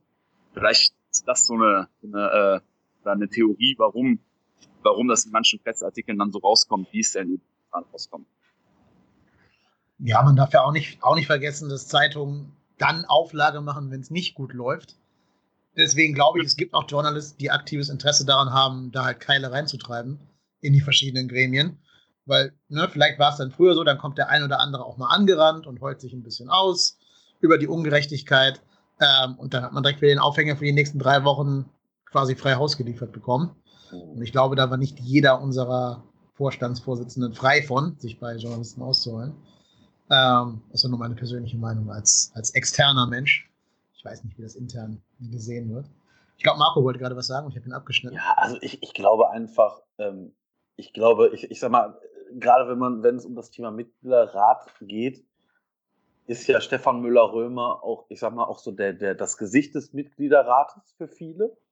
Wobei er ja auch, er ist ja, er ist Vor Vorsitzender des Mitgliederrates mittlerweile wieder, oder? Ist er, ist das jetzt nicht mehr? Genau, ist, ja. ist, ist wieder zurückgekehrt, ne? Ja. Und der Carsten Wettig ist stellvertretender Vorsitzender. Genau. Und die beiden sitzen ich, ich, war jetzt, ich war jetzt äh, unsicher, weil er, er ja dann, als er Interimspräsident ähm, war, ja von dem äh, Amt im Mitgliederrat äh, zurück, also abgetreten ist, zurückgetreten ist oder das hat ruhen lassen. Und deshalb war ich jetzt mir nicht mehr sicher, ob er das, ob er wieder in die alte Funktion zurückgerutscht ist. Ähm, aber also ganz ehrlich, ich, ich kenne Stefan Müller-Römer nicht, also persönlich nicht, habe ihn aber immer so schätzen und gelernt, dass er sich für die Mitglieder einsetzt. Also für das, wofür ich auch stehe und für das, was ich den ersten FC Köln sehen möchte. Und Stefan Müller-Römer ist bestimmt auch eine streitbare Person, weil die halt auch jetzt nicht immer so wachsweich ist. Ähm, und ich glaube halt, aber ich, also ich persönlich habe ganz oft, wenn ich mit irgendwie mit bekannten Freunden oder auch auf Twitter irgendwie Leute sagen, Stefan Müller-Römer, das ist ja nur ein Selbstdarsteller, der, der macht das alles nur, um sich selber zu beweihräuchern. Und man dann mal fragt, ja, aber nenn mir doch bitte mal einen, einen Punkt. Dann kommt da nichts. Ja, dann ist doch, dann ist, ist doch bekannt. Ja, nee, ist nicht bekannt. Ähm, aber sehr wohl ist bekannt, dass entsprechende Leute in entsprechenden Zeitungen Biografien für irgendwelche Leute schreiben und dann natürlich Gefälligkeiten bestehen. Und äh, wie gesagt, es ist, ich finde es ich find's traurig, dass beim ersten FC Köln es so klar ist, aus welcher Richtung geschossen wird. Und wenn man allein sich, weiß ich nicht, aktuell die Bild äh, wieder durchliest, jetzt hat Köln auch noch eine Lutscher-Affäre. Ja, ey, Leute, als ob wir, ernsthaft, als ob wir sonst nicht irgendeine, als ob das jetzt, weil Stefan Müller-Römer auf der äh, Tribüne angepöbelt wird und gesagt, lass mich bitte in Ruhe, du Lutscher. Ey, ernsthaft, wenn das unser größtes Problem ist, dann, dann wären wir nächstes Jahr deutscher Meister. Ich, ich, ich, wie gesagt, deshalb bin ich, ich bin sehr froh, dass, dass du heute bei uns bist. Ähm, wir haben ja schon sehr lange mal drüber gesprochen, ähm, wir beide auf Twitter mal geschrieben, ob du nicht mal Lust hast, zu uns zu kommen. Und ähm, der Dennis und ich waren äh, sehr zwiegespalten, ob das heute klappt, aufgrund der aktuellen Konstellation äh, beim FC. Und freuen uns wirklich, dass du heute da bist. Das möchte ich auch einfach nochmal sagen, weil das ist, finde ich, nicht selbstverständlich. Ja, äh, danke schön erstmal. Also ich bin, äh, äh, freue mich natürlich auch über, also freue mich auch über die Gelegenheit, einfach mal, mal Stellung zu nehmen. Ich finde es auch äh, gerade gerade wichtig, deswegen habe ich das auch bei, bei, bei Twitter nochmal äh, noch kommuniziert und auch in meinem privaten Teiler kommuniziert, dass man jetzt nicht, wenn es jetzt, ich sag mal, der, der Wind vielleicht etwas, etwas stürmischer wird, da jetzt irgendwie abtaucht oder wenn man so ein Amt antritt, dann, dann muss man sich auch damit, äh, muss man natürlich auch damit äh, rechnen, dass man angesprochen wird auf verschiedene, auf verschiedene Dinge und äh, da muss man, muss man, glaube ich, auch Stellung nehmen, ohne natürlich irgendwelche, irgendwelche Internas, Internas preiszugeben. Ähm, aber du hast jetzt den, den, den Stefan erwähnt und dann muss ich einfach auch mal eine Lanze brechen, speziell für ihn, aber das gilt auch für fast jeden anderen Mitgliederrat, nur für ihn im ganz Besonderen ist. Äh, er engagiert sich seit sehr, sehr vielen Jahren ja. rund um den ersten FC Köln. Er hat er opfert dann eine, eine Menge Freizeit, eine Menge Herzblut für. Er hat, äh, wenn man wenn man sieht, auch damals schon in der in der Overath-Ära, wo dieser Verein wirklich äh, ja, was ja mittlerweile auch, auch eigentlich von allen Seiten so, so kommuniziert wird, wirklich eine, eine sehr, sehr schwierige Situation hatte 2012, äh, hat er sich in Verantwortung begeben. Er hat das äh, jetzt nochmal getan nach dem Rücktritt von Werner Spinner, was, was sicherlich auch nicht vergnügungssteuerpflichtig gewesen ist, die Situation mit den anderen beiden Vorständen, die nicht mit ihm zusammenarbeiten wollten, was sie auch so kommuniziert haben, äh, hat er sich immer wieder gestellt und muss sich dann trotzdem, und ich habe ihn als absolut integeren, äh, integeren Menschen kennengelernt, der sich da wirklich voll und ganz dem Wohl des ersten FC Köln verschrieben hat, muss sich dann dafür äh, teilweise auch im Netz wirklich äh, bepöbeln lassen auf eine äh, Art und Weise, wo, glaube ich, äh, andere Fußballfunktionäre vom, äh, vom letzten Gegner, ja, glaube ich, ganz anders mit, mit umgehen würden, sagen wir es, um es mal neutral auszudrücken. Und das ist, glaube ich, ja, also das macht mich auch immer wieder ein bisschen, äh, ein, ein bisschen äh, sprachlos, aber es ist, glaube ich, so ein bisschen auch so ein gesellschaftlicher Trend. Also ich bekomme es ja auch mit, dass man dann teilweise dieses Jahr, was, was in der Presse steht, das glaube ich auch nicht mehr oder ich glaube nur das, was ich glauben will und sich da so eine, so eine, so eine, ja, versuchen so eine, so eine eigene Wahrheit zu finden und auch irgendwie gar keine Argumente mehr zulassen, äh, gar keine eigenen Argumente teilweise haben in Diskussionen. Das ist aber für mich fast schon so, so ein gesellschaftlicher Trend irgendwie, den man auch bei vielen anderen Diskussionen einfach momentan merkt. Und äh, gerade in sozialen Netzwerken verstärkt sich das dann vielleicht nochmal. Und äh, da ist es dann aber, glaube ich, auch wichtig, dagegen zu halten. Und ähm, einfach auch immer klar wieder Stellung zu beziehen und einfach immer wieder äh, auch zu kommunizieren, was denn äh, wirklich Sache ist und was man eher wirklich ins Reich der äh, Fabeln verweisen kann. Und, äh, aber klar ist auch der Aspekt, der noch angesprochen wurde, natürlich ist so eine Situation, wenn beim ersten FC Köln äh, irgendwie die, die, die, der Tabellenplatz 17 erreicht ist und die Punkte ausbleiben, klar, dass das natürlich auch von Interesse ist und dann natürlich auch die, die Presse Interesse hat, darüber zu berichten und sie sollen ja auch darüber berichten. Ne? Das darf man ja, glaube ich, auch nie vergessen. Also ist ja auch, ist ja auch gut, dass es eine, eine, eine Presselandschaft gibt und auch so eine, so eine äh, ähm, ja, sehr ausdifferenzierte Presselandschaft. Ich glaube, gerade in den letzten ein, zwei Jahren kann man schon sagen, dass man sehr viele verschiedene Blickweisen auch in der Presse ablesen konnte und sich auch informieren konnte auf viele verschiedene äh, Arten und Weisen. Da äh, kommen natürlich auch noch Blogs dazu, gerade auch wie, wie äh, fc.com oder, oder Geist oder Geistblog, die auch nochmal sehr kontinuierlich berichten und das teilweise auf einem oder größtenteils auf einem sehr hohen Niveau tun und äh, ja, und dann natürlich auch sehr viele äh, ja, sehr viele Menschen auch wie ihr, die sich einfach ehrenamtlich damit beschäftigen und sich und einfach auch ihren Beitrag leisten, dass äh, ja, rund oder im Umfeld des ersten FC Köln einfach äh, Leben ist und dass da einfach was äh, passiert und dass die Leute sich einfach da engagieren. Und das ist einfach, glaube ich, äh, ein, ein, ganz, ganz großes Merkmal vom ersten FC Köln. Und äh, ja, das äh, hoffe ich, dass das auch in äh, ja, Zukunft so bleibt. Auch wenn das jetzt fast schon ein schönes Schlusswort gewesen wäre, habe ich noch eine Hörerzuschrift bekommen. Ähm, also der Hörer ist mein Vater in dem Fall, aber trotzdem ein treuer Hörer. Und es freut mich auch sehr, dass ihr diesen Podcast hört. Liebe Grüße, Daddy, nach äh, Remscheid.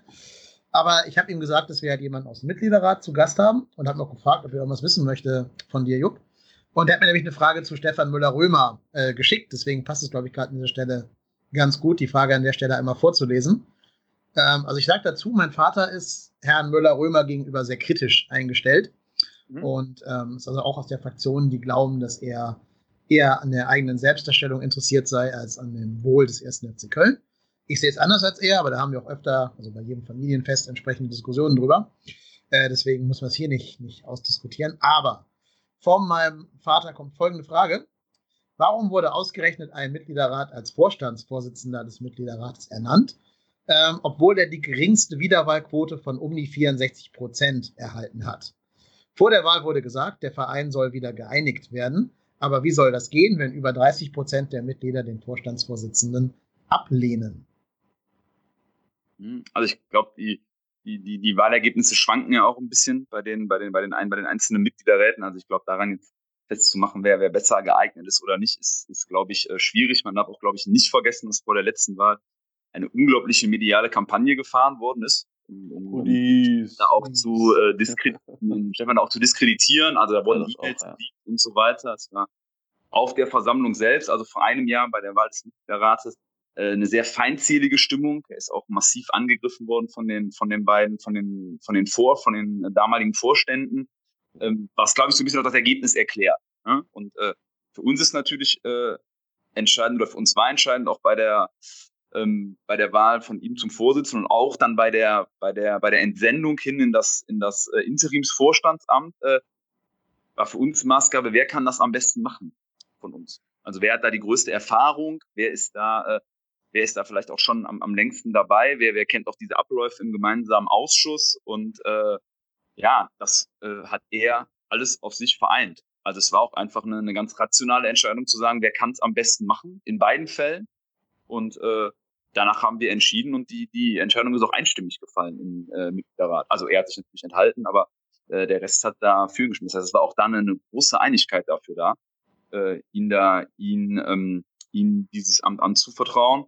Ähm, und ich kann auch nur sagen, er ähm, macht das nach meinem Dafürhalten auch einfach sehr, sehr gut und mit einem sehr, sehr großen Einsatz, mit einer sehr, sehr großen Leidenschaft. Von daher, ähm, klar kann ich das verstehen von der Aussicht, dass man sagt, ja, warum und warum man nicht die mit den höchsten Zustimmungsquoten, aber ich glaube, wie gesagt, diese Zustimmungsquoten muss man ein wenig ins Verhältnis setzen.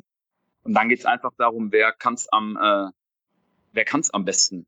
Also und so würde ich auch immer, ich, äh, äh, das ist ja auch oft so ein Punkt, dass wir, ne, auch bei der Vor bei der Entscheidung jetzt für den neuen Vorstand heißt es dann ja auch oft, wir, wir hätten aus persönlichen Motiven gehandelt und so weiter. Ich kann da äh, für mich und auch für, für, für die anderen sprechen. Wir haben das sehr, sehr sachlich getan und, und äh, treffen eigentlich alle unsere Entscheidungen sehr, sehr sachlich und, und diskutieren die auch. Ist ja jetzt nicht so, als wenn es wird ja oft so dargestellt, als wenn der Mitgliederrat so ein Block wäre. Wir diskutieren natürlich auch kontrovers über gewisse Themen. So, ich glaube, nur unsere Stärke beruht auch darauf, dass wir zwar intern diskutieren und auch kontrovers diskutieren, aber dann nach außen hin das meistens äh, ja auch gemeinsam dann vertreten oder die Entscheidungen dann auch mit, dann auch mit, dann auch mittragen. Das äh, fällt dann vielleicht an einer oder anderen Stelle schwer, wenn man eine andere Meinung hat. Aber ähm, so funktioniert Demokratie halt auch ein Stück weit, dass wenn man gewisse gewisse Ämter inne hat, sich dann auch äh, ja a nicht alles davon kommunizieren darf oder oder preisgeben darf und b sich natürlich auch immer der der Mehrheit dann die Mehrheitsmeinung dann mittragen muss und äh, bis zu einem gewissen bis zu einem gewissen Grad und äh, ja, da würde ich mir manchmal vielleicht auch ein bisschen mehr Verständnis äh, wünschen dann, weil ähm, ja, gerade jetzt auch in Diskussion auch kommt, ja, da müsst ihr mehr kommunizieren. Natürlich, ich glaube, wir haben auch viel kommuniziert, wir haben auch viel nach, äh, nach außen kommuniziert mit Mitgliederstammtischen, wir kommunizieren im Geistbock-Echo. Wir, wir, sind so auf Veranstaltungen präsent, sind ansprechbar, sind, sind per Mail erreichbar oder in den sozialen Netzwerken erreichbar und äh, versuchen das schon, aber das hat natürlich auch dann äh, manchmal Grenzen und, und klar ist auch, man, man kann nicht, und das wäre auch sehr, sehr schädlich für den Verein, jeden Konflikt öffentlich austragen. Weil, weil wenn, wenn, wenn das irgendwann der Fall ist, dann sind wir wirklich bei diesen beschriebenen chaotischen Zuständen, die manche da, da die manche momentan herbeischreiben. Und äh, da müssen wir natürlich auch immer das, das Wohl des Vereins im Blick haben und äh, dem zwar intern klar ansprechen und auch kritisieren, das eben aber nicht so nach äh, außen tragen, weil das jetzt auch ein Vorwurf war an uns, dass wir ähm, ja, vielleicht zu wenig oder, oder nicht kritisch genug kommuniziert hätten bei, bei gewissen Entscheidungen, weil das muss man ja auch sehen, viele, viele Auswirkungen von Entscheidungen der, der ehemaligen Entscheidungsträger, äh, die spüren wir halt jetzt. Das, da darf man, glaube ich, auch Ursache und Wirkung nie äh, verdrehen. Also, ja, genau. Mhm. Ja, ich glaube, ein Gremium, in dem halt sowohl Stefan Müller-Römer als auch Michael Trippel sitzen, da ist schon klar, dass das keine geschlossene Einheit ist und dass da auch intern Reibung entstehen wird. Ähm, also das sollte sich vielleicht jeder mal vor Augen halten, wer da in diesem, in diesem Mitgliederrat drinnen sitzt. Und das kann nicht eine homogene Gruppe sein, die alle mit einer Stimme reden. Dazu ist das, glaube ich, zu, zu divers besetzt. Ähm, die letzte Frage aus meiner Sicht wäre noch, inwiefern ist denn der Mitgliederrat in die Suche nach den beiden Schlüsselpersonalien, also Sportchef und Trainer, irgendwie eingebunden? Habt ihr da irgendwie ein Mitspracherecht oder ein Vetorecht oder irgendwas? Werdet ihr befragt? das sind natürlich, das sind, also um es mal so zu machen, natürlich sind wir auch alle, das trifft aber auch auf, auf Vorstand und auch auf, auf die anderen Gremien zu und auf, glaube ich, auf, auf ganz, ganz viele zu, äh, natürlich Fans und natürlich mache ich mir persönlich meine Gedanken. Ne? Das macht, glaube ich, jeder FC-Fan und, und, und Wunschlösungen und so weiter. Äh, für, für uns als Mitgliederrat ist das aber natürlich kein, äh, kein direktes, kein direkt, kein, kein direktes Thema. Also wir fassen jetzt da keine, keine Beschlüsse drüber oder geben jetzt da äh, äh, als Gremium Empfehlungen ab. Natürlich kann ich, wenn ich eine Meinung habe, die äußern, die auch in Gesprächen äußern. Also der Vorstand steht uns natürlich auch regelmäßig Rede und Antwort, beziehungsweise muss ja auch quartalsweise Zahlen vorstellen und auch generell die Entwicklungen vorstellen. Da können wir natürlich unsere Meinung sagen. Und ich glaube, es ist auch gut, dass wir da eine Meinung äußern oder dass dann auch jeder von uns seine Meinung, seine Meinung äußert. Die Entscheidung darüber liegt aber beim Vorstand oder dann eben beim gemeinsamen Ausschuss. So. Das ist, ist glaube ich, auch wichtig so. Für mich, wie, wie ich unsere Rolle dabei sehe, ist, ich muss dann im Nachgang bewerten, ob der Vorstand da wirklich richtig und optimal gehandelt hat, wenn ich ihn quasi wieder bewerten will oder auch äh, seine Arbeit überwachen will. Ne? Das heißt, äh, aber das ist dann auch eher indirekter, indirekter Natur. Also es ist auch, es ist jetzt nicht so, dass wir hier, das wird ja auch oft so in den Medien gerne dargestellt oder skizziert, dass jetzt hier so, so viele Personen mitreden, bevor überhaupt eine Entscheidung getroffen werden kann. Ich, äh, ich habe es so kennengelernt, wenn auch ja nur am Rande, ähm, dass hier die Entscheidungen auch, äh, dass ja sehr, sehr kurze Wege für Entscheidungen da sind. Und dass es nicht so ist, dass hier erst per, per äh, Briefumlauf irgendwie zwei Wochen lang jeder befragt werden muss, bis er da irgendwie ein, äh, eine Meinung zu abgegeben hat oder so. Das ist, glaube ich, auch, es entspricht einfach nicht der Realität. Also wir sind da, was das angeht, auf jeden Fall äh, handlungsfähig und auch nicht irgendwie langsam oder haben da irgendwie einen Wettbewerbsnachteil gegenüber äh, anderen Vereinen, auch wenn ich das natürlich auch immer nur aus der Außensicht äh, beurteilen kann. Ja, ähm, ich habe keine Fragen mehr. Marco, hast du noch was auf dem Herzen? Ja, ne, also ich habe ich hab einfach eine, eine persönliche Frage. Jetzt so, du bist jetzt ja seit einem Jahr, ja doch, einem Jahr im Mitgliederrat, auch das erste Mal. Würdest du dich nochmal zur Wahl stellen? Aktuell? Spontane Antwort ja. Also ja. Ist, äh, ich äh, habe natürlich auch, also ich meine, äh, dadurch, dass der FC generell oder Fußball generell einen sehr großen Teil meiner Freizeit einnimmt, ist es jetzt nicht so, dass es mich äh, dass es mich da an der, an, an der Stelle irgendwie einschränken, einschränken würde. Die Arbeit macht mir Spaß. Ich bin, äh, ich äh, engagiere mich gerne für den, für den FC, habe das vorher getan. Äh, würde es aber auch auf andere Weise tun, wenn ich jetzt beispielsweise auch nicht wiedergewählt werden sollte, würde ich mich auch äh, weiterhin anders versuchen einzubringen. Aber äh, aktuell, ja, wüsste ich nicht, was, äh, wüsste ich nicht, was dagegen spricht. Mhm.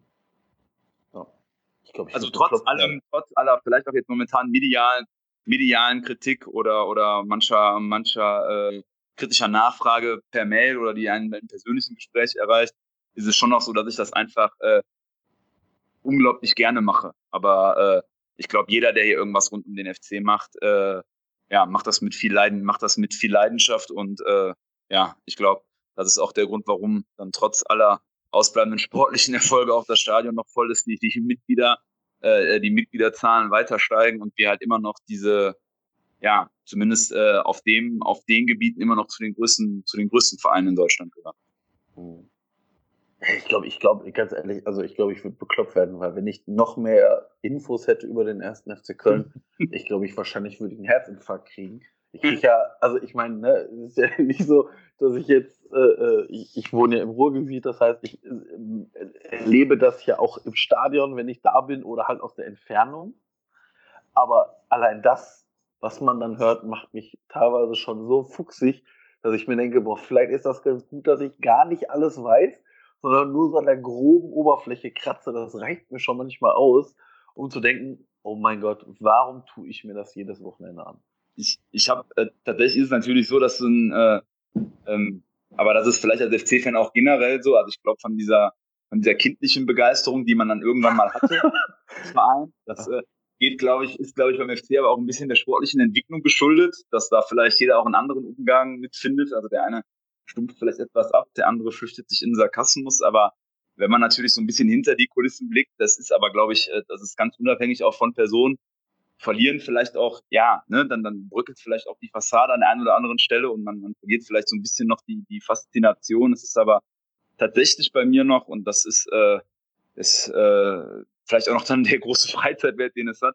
Ich kann während der 90 Minuten im Stadion, kann ich das eigentlich immer alles ganz gut äh, ausblenden. Also mein, äh, ich habe auch einen Großteil meines Freundeskreises ist auch äh, ja, FC-Fan und äh, äh, ja, dann ist das natürlich auch immer so ein bisschen wie ein, wie ein großes äh, ja, Zusammenkommen, Freundestreffen im Stadion. Aber äh, ja, also wenn das irgendwann nicht mehr wäre und ich da quasi nur noch während der 90 Minuten stehen würde und mich, mich ärgern würde über alles Mögliche, äh, ich meine, ich ärgere mich auch so schon genug während dem Spiel, aber wenn quasi die, die anderen Sachen das überlagern würden, also dieses, diese 90 Minuten auf dem grünen Rasen, dann müsste ich mir da vielleicht nochmal Gedanken machen. Aber da habe ich, glaube ich, noch einen ganz guten, ganz guten Umgang, zumindest für mich persönlich. Ja, das Schlimme finde ich ja persönlich, ähm, um noch einmal so einen kleinen Schlenker zu Müller-Römer zu machen, wenn man schon die ganze Zeit Energie und ähm, diese Opferbereitschaft da in so ein Ehrenamt reinsteckt, sich dann noch von diversen Präsidenten des FCs als äh, der mit dem Pferdeschwanz oder der Anwalt oder so bezeichnen zu lassen, äh, muss ich ihn schon für bewundern, dass der es jetzt seit, ich weiß gar nicht, sieben oder acht Jahren durchzieht und sich da noch nicht hat rausmobben lassen von denen, die es versucht haben. Also insofern, äh, Respekt gebe ich ihm dafür auf jeden Fall, dass er sich da zumindest mit der Nase in den Sturm stellt. Ja. Aber euch allen, ja. ich glaube, ihr alle werdet da eure diversen Kämpflein ausführen müssen, weil wahrscheinlich nicht jeder daran interessiert ist, kontrolliert zu werden von Fans. Ähm, genau, und das ist, glaube ich, auch immer ein ganz, ein ganz, ganz, ganz wichtiger Punkt. Aber ich glaube, man kann halt auch, man kann nicht sagen, man will als, als Mitgliedergeführter Verein immer weiter wachsen oder, oder das ist natürlich auch gut. Und ich glaube, dieses, ich glaube auch immer, es wird ja oft als Nachteil dargestellt. Ich sehe es als Vorteil. Es kann irgendwann äh, ein Alleinstellungsmerkmal auch sein, dass, dass wir quasi immer noch ein Verein sind, der seinen, der seinen Mitgliedern gehört, der den Menschen gehört. Und äh, das wird, glaube ich, immer wichtiger in, in den aktuellen Entwicklungen im Fußball. Und das, das kann auch, äh, das schafft auch, schafft ja auch Bindung. Und ähm, ich glaube, das muss man nutzen. Und wenn man es nutzen will, dann, dann muss man halt auch, ja, das mit allen Aspekten nutzen. Und dann muss man halt auch den Leuten eine gewisse Mitsprache, Mitsprache zugestehen ohne das direkt als Basisdemokratie zu verteufeln. Ne? Also wenn, wenn man manche Presseartikel liest, dann könnte man ja meinen, hier werden erst alle Mitglieder befragt, bevor man einen entlässt oder, oder einen Geschäftsführer. Und das ist halt nun mal de facto, de facto nicht so. Aber das ein, äh, ein also ich bin fest davon überzeugt, dass ein, ein, ein moderner Fußballverein, zumindest wenn er jetzt nicht, äh, ähm, ich sag mal, mit, mit, mit einzelnen Geldgebern und so weiter funktioniert, auch nur auf Dauer so erfolgreich sein kann und nachhaltig sein kann wenn er, wenn er eben diese Potenziale ausschöpft, was, was seine Fans und Mitglieder angeht, und sie dann aber auch ein Stück weit einbindet, weil, weil nur so kann das ehrlich gedingen. Und ich glaube, so kommt man auch weiter, weil diese, dieses, das ist ja auch dieses Argument, ne, wir brauchen Ruhe, wir brauchen Ruhe. Ich fand, äh, Ralf Friedrichs hat das in, in seinem Kommentar ganz schön oder in einem Kommentar ganz schön beschrieben. Unruhe erzeugt halt auch manchmal Reibung. Und ich glaube, so eine gewisse, gewisse Unruhe und auch mal andere Meinungen auszuhalten und zu sagen, ja, wir müssen uns damit zumindest mal auseinandersetzen und nicht direkt immer alles nur diese Mandel, nee, das bringt nur Unruhe, das können wir gar keine Diskussion drüber zulassen. Ähm, ja, das ist, äh, hat vielleicht auch, also das habe ich zumindest so empfunden, gerade auch in der letzten Zweitligasaison zu diesen, diesen atmosphärischen Störungen geführt, weil ich fand, äh, so wie ich es wahrgenommen habe, und, und, und das nicht nur in meinem direkten Umfeld, sondern generell, war die Stimmung dafür, dass man eigentlich ja, relativ souverän aufgestiegen ist, doch sehr schlecht. Und, und, und äh, ins Müngersdorfer Stadion oder rund um, rund um Geisbockheim. Und äh, ja, das äh, glaube ich, ist dann, wir bei dem Thema auch, auch bei der Frage, meinem Vater Verein zu Verein. Ja, das ist dann, glaube ich, immer noch mit, die, die muss immer noch mit die erste Prämisse sein. Und damit meine ich nicht, dass alle, alle, meine, alle einer Meinung sein müssen, sondern dass man sich, dass man auch andere Meinungen akzeptiert und versucht, in der, in der Diskussion dann zu einem für alle gangbaren Weg zu kommen und halt auch weiter nach vorne zu kommen und sich weiter, weiterzuentwickeln. Genau. Ich glaube, das war ein schönes Schlusswort für dieses Segment. Ich kann mich dem Marco nur anschließen. Vielen Dank, dass du äh, uns hier zur Verfügung gestanden bist und ebenso schöne und, und tiefe Einblicke in die Arbeit des Mitgliederrates gegeben hast. Äh, liegt dir noch irgendwas am Herzen? Willst du noch irgendwas gerne an meine Hörerschaft loswerden, an unsere Hörerschaft?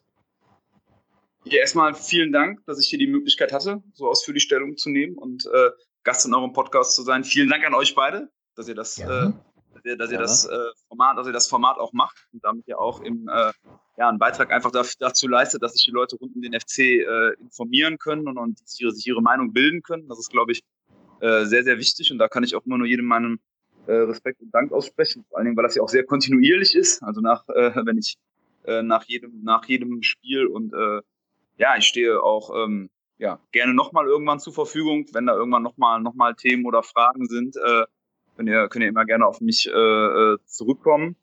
Und ähm, ja, vielen Dank. Ja, sehr gerne und vielen Dank, dass du da warst. Wer dem Jupp gerne auf Twitter folgen möchte und mit ihm da ins Zwiegespräch gehen möchte, du hast ja heute auch angeboten, dass jedes Mitglied oder jeder Fan mit dir äh, gerne ins Gespräch treten kann. Der kann das tun unter jupp-der auf Twitter und ich denke, es gibt auch noch andere Wege, mit dir irgendwie in Kommunikation äh, zu treten. Und ja, genau, nochmal, genau vielen herzlichen Dank. Dankeschön. Vielleicht noch mal kurz zu den Kontaktmöglichkeiten. Also genau, gerne per Twitter. Ich kann auch gerne dann meine, meine äh, Kontaktdaten per DM weiterschicken, äh, E-Mail oder Telefon. Und ansonsten bin ich vor den Spielen meistens in der Playa anzutreffen hinter dem. Super, alles klar. Dann danken wir dir sehr herzlich, wünschen noch einen schönen Abend und hoffen, dass die Zukunft des FC ein bisschen rosiger ist als gerade die Gegenwart. Gerne und danke euch. Alles klar, tschö. Ciao. So, ja, der Jupp äh, hat darum gebeten, dass er bei den ganzen Diskussionen um Namen, die jetzt so ums Geisbockheim herum kursieren, nicht anwesend sein möchte, weil er natürlich auch logischerweise, verständlicherweise ein bisschen in Rollenkonflikt kommt mit seiner Position im Mitgliederrat. Aber Marco und ich sind ja nicht an irgendwelche Rollen im Verein gebunden. Deswegen dürfen wir jetzt hemmungslos alle Namen diskutieren, die so ja, die letzten Tage aufgeschwappt sind. Sollen wir das Kabinett des Grauens mal zusammen durchgehen, Marco? Oh, bitte. Also noch, noch, bin, noch bin ich ja nicht äh, sportlicher Vorstand, also das noch kommt. können wir darüber diskutieren. Okay.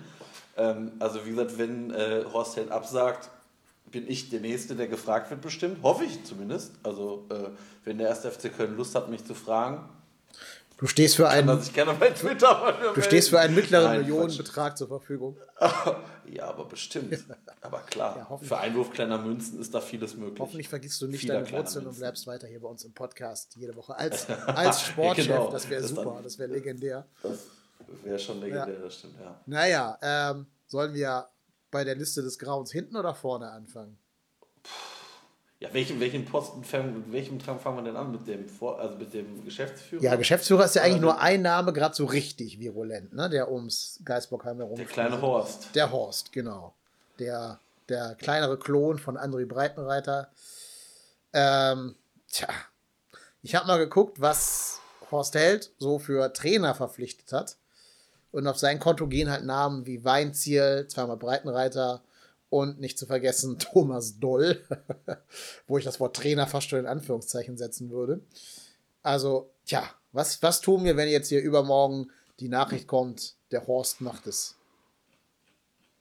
Ja, dann hoffen wir, dass der Horst Held nicht den Trainer bestimmt, oder? Wobei das ja eigentlich jetzt mal unabhängig von Held der richtige Weg wäre, oder? Dass man erst einen Sportvorstand sich aussucht und dann den den Trainer aussuchen lässt und nicht jetzt dem einen Trainer vorsetzt und dann sagt, hier Horst, ja. du musst aber jetzt hier mit dem Paul Dardai arbeiten, ob du willst oder nicht. Hm, ja, ja, ja, klar. Ja, ich, also ich, ich, persönlich, ich persönlich glaube, dass diese Gespräche natürlich schon so laufen, dass man sagt, pass auf, das ist unsere Vorstellung für einen Trainer, weil keiner von uns weiß, wie schnell dieser neue Vorst also dieser neue Geschäftsführer Sport gefunden ist. Und je länger das dauert, desto länger dauert auch die Suche des Trainers und desto länger sind wir in diesem Vakuum des, des, der Trainerlosigkeit. Also ich glaube schon, dass man da zweigleisig fahren muss, weil auch wenn Horst Held jetzt aktuell in allen Medien gehandelt wird, heißt es ja nicht, dass es Horst Held wird. Und ähm, ich, ja, weiß ich nicht. Also klar, die Trainerauswahl von Horst Held ist sicherlich jetzt nicht die allerbeste, aber ja, ich weiß nicht. Ich, ähm, ja, also ich glaube, Horst, ja, die Frage ist, wie, wie bewertet man das? Also ich, ich meine, man bewertet ja auch, ich sag mal, so, so sportliche Leiter wie, wie, wie Heidel oder so, äh, bewertet man ja auch nur aufgrund ihrer, also ihrer vorherigen Vereine. Und pff, weiß gar nicht, ob Held jetzt ein schlechter, schlechter Geschäftsführer wäre oder nicht, also das kann ich, das kann ich einfach null bewerten. Also ich kann, das kann jetzt sagen, ich glaube, das würde was werden oder nicht, aber damit kann ich natürlich auch genauso falsch liegen. Also ich meine, wir haben auch gedacht, Achim Bayerlorzer könnte das bei uns wuppen und jetzt stehen wir da, wo wir stehen. Ähm, demnach ist, glaube ich, jetzt meine persönliche Meinung zu Horst Held da nicht so wichtig. Ich glaube, wichtig ist, also, und das hoffe ich so ein bisschen, dass der unser aktueller Vorstand einfach sagt, pass auf, Leute, wir haben hier einen, wir brauchen von dir eine Vision, eine, eine Herangehensweise, nicht nur an diesen, ich sag mal, an dieses Profi-Dingen, nicht nur an die erste Mannschaft, sondern wir brauchen dann auch von dir eine, eine Idee für den Gesamtverein, für, für den, ich sag mal auch für den Übergang zwischen U23, U19 zu den Profis, weil ich glaube, das haben wir einfach aktuell nicht. Und das wäre massiv wichtig, dass wir da irgendwie einen, einen Weg finden. Ja, ich meine, was man ja Horst Held zugute halten kann, wenn man ihm jetzt erstmal positiv gegenübertreten möchte. Ich glaube, halt, wer in Stuttgart, Schalke und Hannover gearbeitet hat, den kann zumindest Köln nicht mehr schocken. Also, ne, das ist. Bayer Lotz ist ja auch so ein bisschen an Köln gescheitert, dass er halt einfach, ich glaube, gar nicht so genau wusste, auf was er sich hier einlässt bei uns. Und wir sind ja nun mal schon ein sehr, naja, spezieller Verein. Deswegen glaube ich, Erfahrung auf Schalke hatte ich schon gestählt für einen Job auf, äh, in Köln. Ist so ein bisschen wie wenn du früher beim HSV gearbeitet hast, dann kann ich auch eigentlich nichts mehr schocken. Und der hat ja auch lange gearbeitet. Ne? Der hat ja von 2011 bis 2016 gearbeitet, von 2010 bis 2016 sogar. Also irgendwie so um die 3000 Tage. Ähm, ja, das ist schon, glaube ich, etwas, was dich theoretisch dazu befähigt, ja, zumindest die, die nötige Ruhe und die nötigen Nerven zu bewahren, in Köln eben zu arbeiten. Ja, natürlich haben sich die Vereine unter ihm jetzt nicht sensationell weit nach vorne entwickelt. Ne? Er hatte eine gute Phase damals am Anfang in Stuttgart, hatte einen starken Kader am Anfang in Schalke, der aber dann auch ja, von ihm vielleicht nicht gerade verstärkt wurde, so von meinem Eindruck von außen. Und dann mit Hannover kam eben diese Abstiegssaison, diese Thomas Doll-Saison, also da kam dann viel zusammen bei ihm. Ähm ja, aber grundsätzlich, zumindest glaube ich, dass ihm der FC nicht egal ist. Also es gibt ja mal dieses Sprichwort, dass er äh, mit dem Fahrrad zum FC kommen würde, wenn er könnte. Hat er auch hier gespielt, von der U19 an. Also äh, anders als halt Armin Fee, wo du immer wusstest, so, ist ein Franke, dem, dem ist der FC Köln halt wurscht. Das ist eine Station in seinem Weg. Es ist jemand, der ihm halt die nächste Fuhre Rotwein bezahlt und dann geht's weiter. Und zurück nach Augsburg oder Stuttgart oder sonst wohin.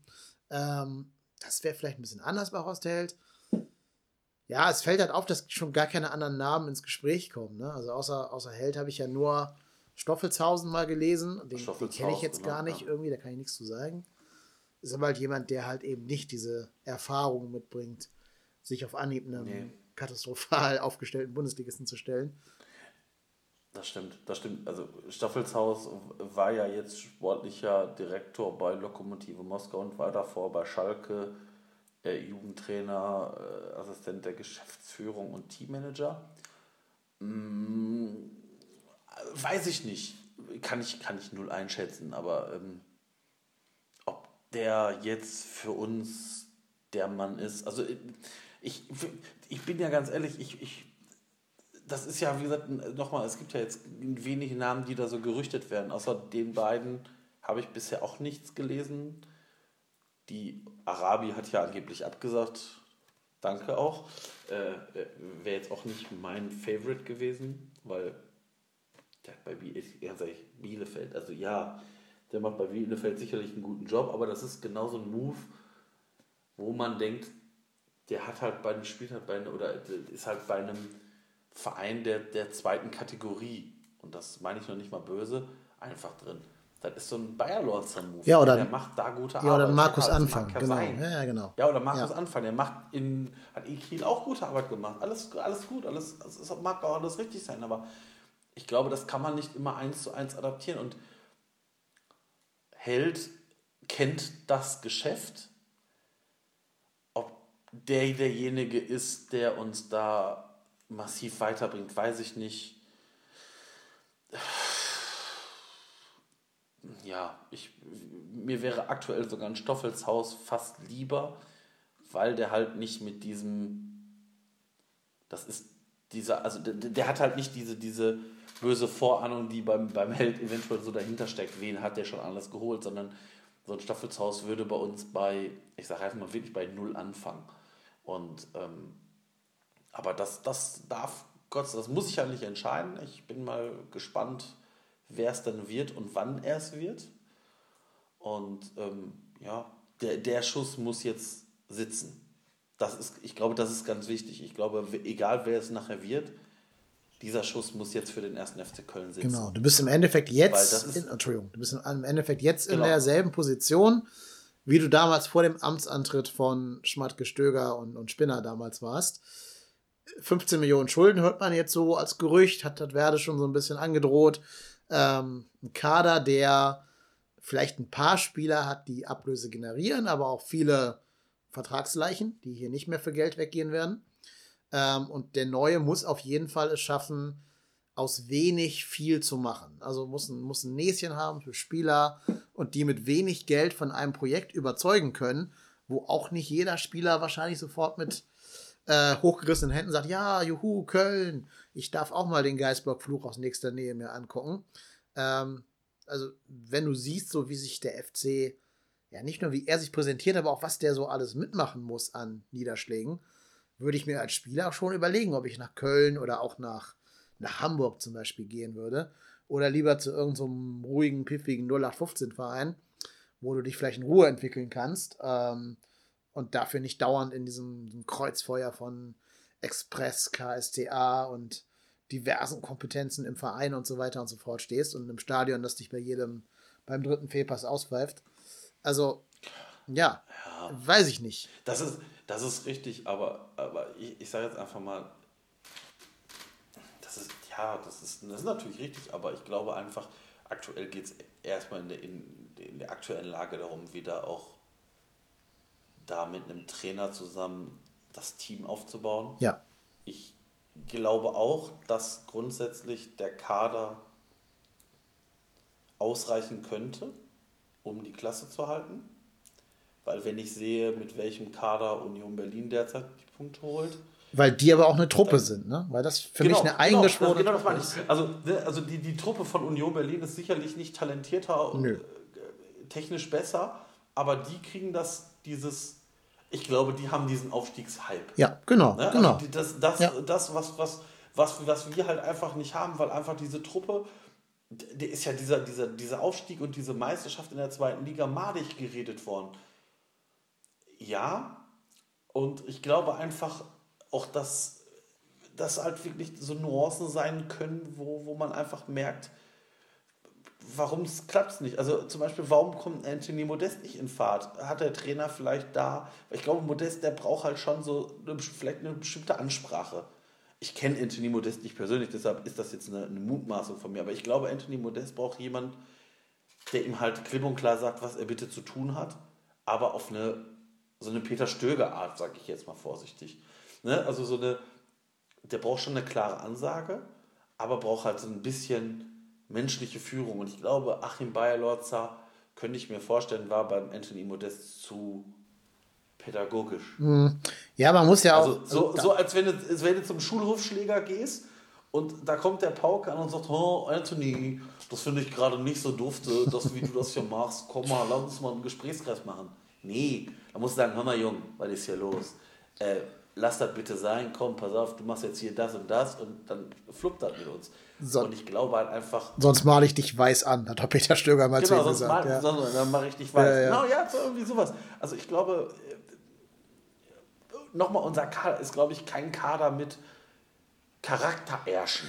Nee. Das kann man, glaube ich, mal so, das kann man, glaube ich, Nee, so aber halt auch sehr glaube, wenig Selbstmotivation im Kader. Also die brauchen alle, vielleicht außer Hector, genau. irgendjemanden, der ihnen regelmäßig in den Arsch tritt.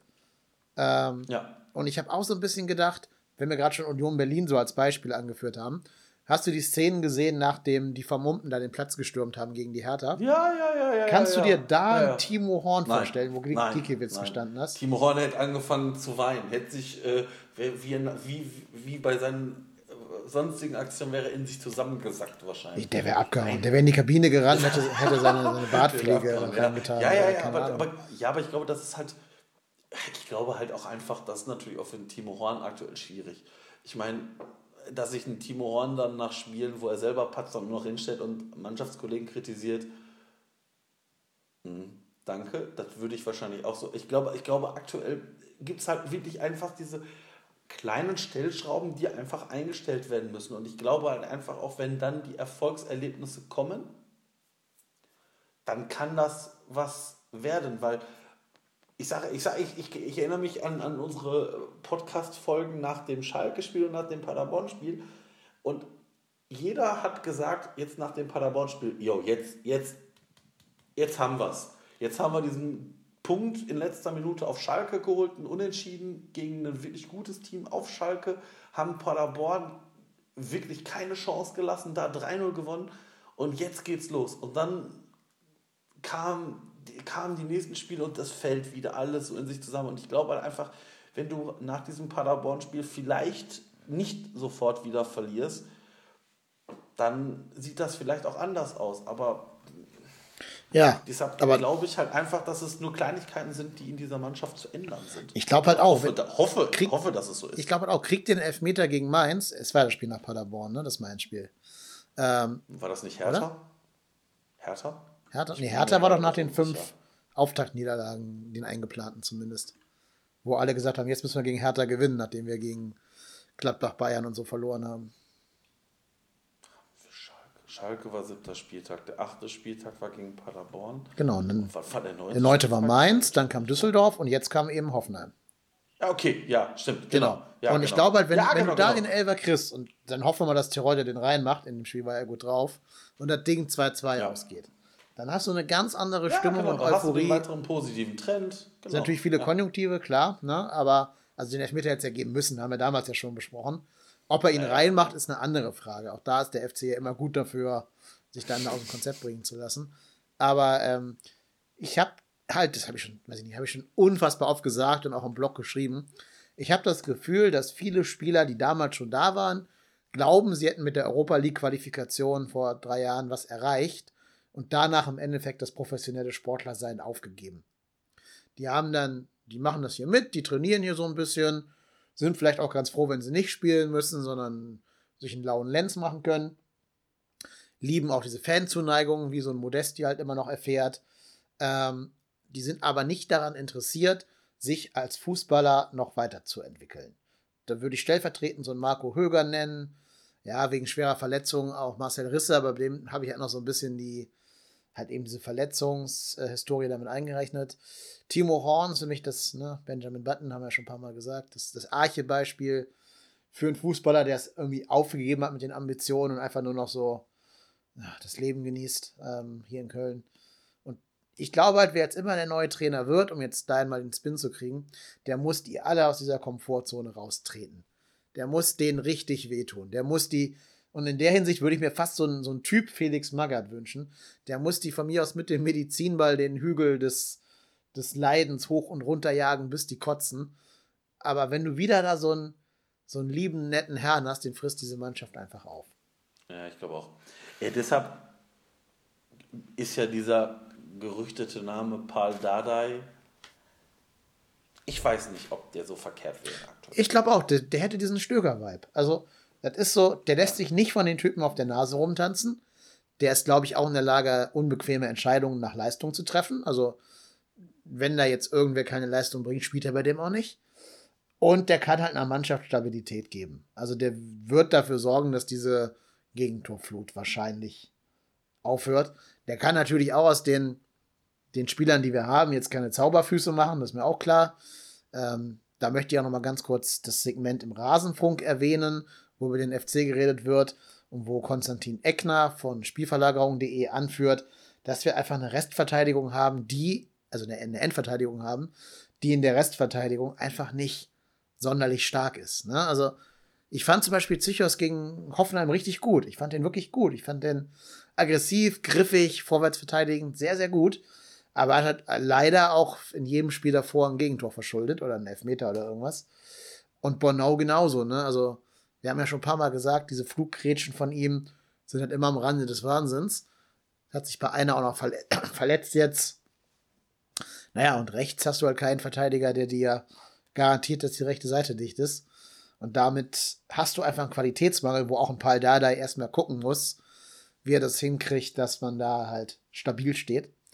Ähm, aber wenn ich es einem von den gehandelten Namen zutraue, dann ihm. Den fände ich dann noch das kleinste aller Übel. Ja, ja, auf jeden Fall. Also, Ehling hat ja gesagt, er würde es gut, und, und ich weiß gar nicht, ob Ehling oder wer das waren, die gesagt haben, nächsten Montag soll im Idealfall der Trainer feststehen. Bin ich gespannt. Also, ja, wird, wird, also ich bin gespannt, also weil es wird jetzt, es wird keine, ich glaube, es wird keine Lösung, wo wir alle aus allen Wolken fallen. Das glaube ich halt nicht. Es wird halt einer dieser typischen Namen, die immer genannt werden werden, weil es wird kein, weiß ich nicht, aus irgendeiner belgischen Liga oder keine Ahnung wer. Nein, ich, ich glaube ja. Oder was auch immer. Also ich glaube ja, es ist ja Usus in der Fußballbranche, dass man so Namen auch vorher durchsteckt um mal zu gucken, ob die mehrheitsfähig sind. Also um zu gucken, ob da nicht die Fans irgendwie das Geistbockheim anzünden, wenn man da mit Michael Fronzek um die Ecke kommt oder so. Deswegen glaube ich, liest man ja so Namen wie Dardai und hält halt immer schon, bevor es konkret wird. Einfach weil ein Interesse daran besteht, mal so ein bisschen den Fuß ins Wasser zu halten, um mal zu gucken, wie die Öffentlichkeit das annehmen würde, diese, diese Namen. Deswegen, deswegen werden die es ja meistens äh, auch. Nee, aber ich glaube tatsächlich, Dardai ist noch meine Wunschlösung von allen verfügbaren. Ja, ja, ja, sehe ich auch so. Also, wenn wir davon ausgehen, dass Nico Kovac nicht zur Verfügung steht für uns, das, das wäre die Traumlösung für mich, aber ja, der hat natürlich jetzt ganz andere Möglichkeiten. Ja, also glaube ich, ich glaube auch nicht, dass Nico Kovac jetzt auch sofort wieder. Den, äh, nein, und den können wir auch gar nicht bezahlen. Der wird ja in Bayern ein bisschen mehr verdient haben, als bei uns zu holen ist. Das ist übrigens auch das, was mich ja. bei Dada ein bisschen stört, dass da wieder Ablöse fällig werden würde weil der noch bis 2020 bei Hertha einen Vertrag hat, bis zum Sommer.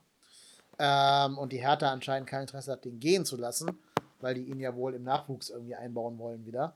Das heißt, da müssen wir schon wieder in eine, eine leere Schatulle greifen.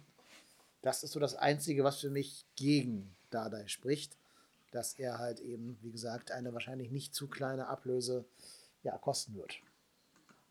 Ja, das kann es. Ja, gut, aber ich sage einfach mal, wenn, wenn wirklich jetzt Dada der Wunschkandidat ist und er kann sich das beim ersten FC Köln vorstellen und wir müssen dann eine Ablöse zahlen,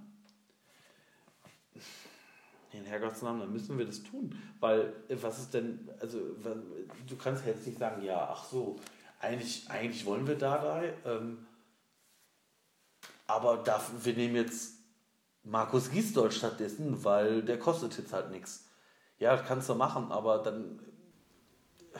Ja. Im Zweifel ist ein Abstieg. Markus Anfang zurücknehmen. Im Zweifel ist ein Abstieg äh, immer teurer als äh, die, genau, die genau, Millionen richtig, für genau, Dardai da.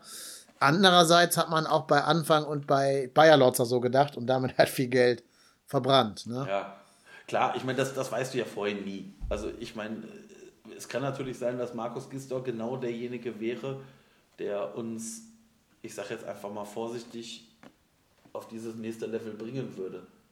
Aber Vielleicht. Das weiß keiner. Vielleicht. Das weiß halt keiner. ich, ja, ich mache jetzt mal eine unpopular Opinion.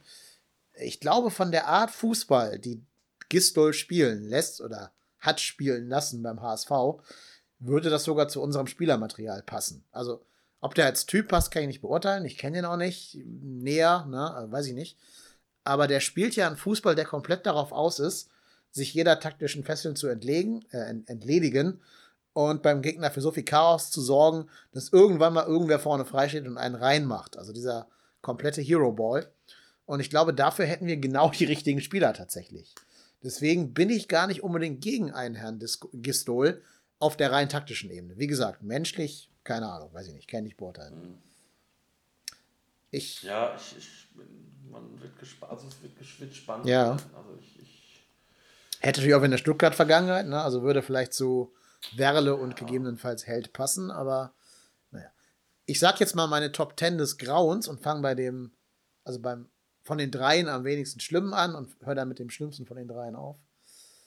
Der drittschlimmste von denen, die wir da auf dem Markt haben und kriegen könnten, wäre für mich André Breitenreiter. Daran sieht man auch, was noch kommen muss, wenn Breitenreiter 3 von, von 3 ist. Ähm, ja, aber das ist für mich so einer, also wie auch ein netter Mann wahrscheinlich, würde ich gerne mal ein Bier mit trinken gehen. Hat ja in Paderborn auch ganz gute Erfolge gehabt damals. War Paderborn, ne? Oder schmeiß gerade durcheinander. Ja, ja, Paderborn, ja. Genau. Ja, ja, ja, ich muss auch gerade. Ja, ja, ja, nicht, dass ich ihn verwechsel. Aber nee, äh, war Paderborn, wo er Erfolg hatte. Hat aber dann auch ziemlich schnell, glaube ich, seine Grenzen aufgezeigt bekommen in Hannover und äh, auch Schalke war eine Nummer zu groß für ihn. Aber gut, Schalke ist auch wieder so ein ganz spezielles Pflaster. Nee, aber das ist halt wieder einer, der ist dann wieder zu nett zu den Spielern. Der hat dann auch nicht die ganz große erkennbare spielerische Idee. Also anders als Gistol könnte ich jetzt Herrn Breitenreiter mit keinem Fußball assoziieren. wo ich irgendwie sage, der passt oder passt nicht zu uns, weil der hat für mich keinen erkennbaren Spielstil. Und dazu kommt halt, das ist jetzt ja auch keiner, der unseren Wohlfühl-Millionären da wirklich das Leben schwer macht. Ähm, bestimmt ein ehrlicher Arbeiter, aber ich glaube, der ist besser aufgehoben, damit sich einen soliden Zweitligaverein, so Dirk Schuster-mäßig, Aue oder sowas, äh, zu nehmen und die ganz großen Ambitionen vielleicht erstmal nach hinten zu schieben in seinem Leben. Platz 2 der Liste des Grauens ist für mich äh, Taifun Korkut. Der hatte ja, weiß ich nicht, sieben gute Spiele mit Stuttgart und sonst tatsächlich nur Misserfolg. Der hat ja nie irgendwo irgendwas gewuppt. Und Stuttgart hatte da auch eine gute Mannschaft einfach. Also, wer das Tribünengespräch mit Holger Batschtuber gehört hat, ähm, das geht ja vier Stunden und er spricht auch über die Phase, da hat die Mannschaft einfach viel gewuppt. Da haben die, ja, also, ne, äh, Batschtuber selber und Gomez und so, die haben da einfach, glaube ich, viel dazu beigetragen. Und Korkut war einfach nur dabei, dabei nicht im Weg rumzustehen, war dann so seine, seine Aufgabe da. Aber ich habe gelesen, der hat eine durchschnittliche Verweil Verweildauer bei seinen Vereinen von 0,7 Jahren und einen Punkteschnitt von 1,3 oder so. Ähm, ja, und das ist natürlich zu wenig, um dem jetzt anzuvertrauen. Nee, 1,28 sogar. Der hat von allen verfügbaren Trainern den schlechtesten Punkteschnitt und ähm, hat einfach nur Stuttgart von, seinem, von seiner Mannschaft gelebt. Ja, ne, und deswegen glaube ich, ist der für uns keine Option. Sollte keine Option sein. Platz 1 des Grauens ist für mich dann. Äh, nee, ich mache erstmal noch die, die Ehren, Ehrennominierung, die es ganz knapp nicht in die Top 3 geschafft hat. Markus Weinziel. Also auch da bitte das äh, Tribünengespräch von Holger Badstuber hören, wo er, glaube ich, eine sehr deutliche Meinung zu Markus Weinziel hat. Die habe ich noch nie so deutlich von einem Profi zu einem Trainer gehört. Der Typ muss überhaupt nicht sprechen, der muss den Mund nicht auseinanderkriegen, muss vor sich hin granteln und auch auf dem äh, Trainingsplatz überhaupt keine Ansagen machen und den Spielern nichts erklären, wie sie irgendwie zu spielen haben. Das ist natürlich für uns genau dann das Falsche. Aber der ist nur die, die Honorably Menschen. Platz 1 ist für mich einfach Michael Fronzek. Das Fleisch, Fleisch gewordene Unerfolg.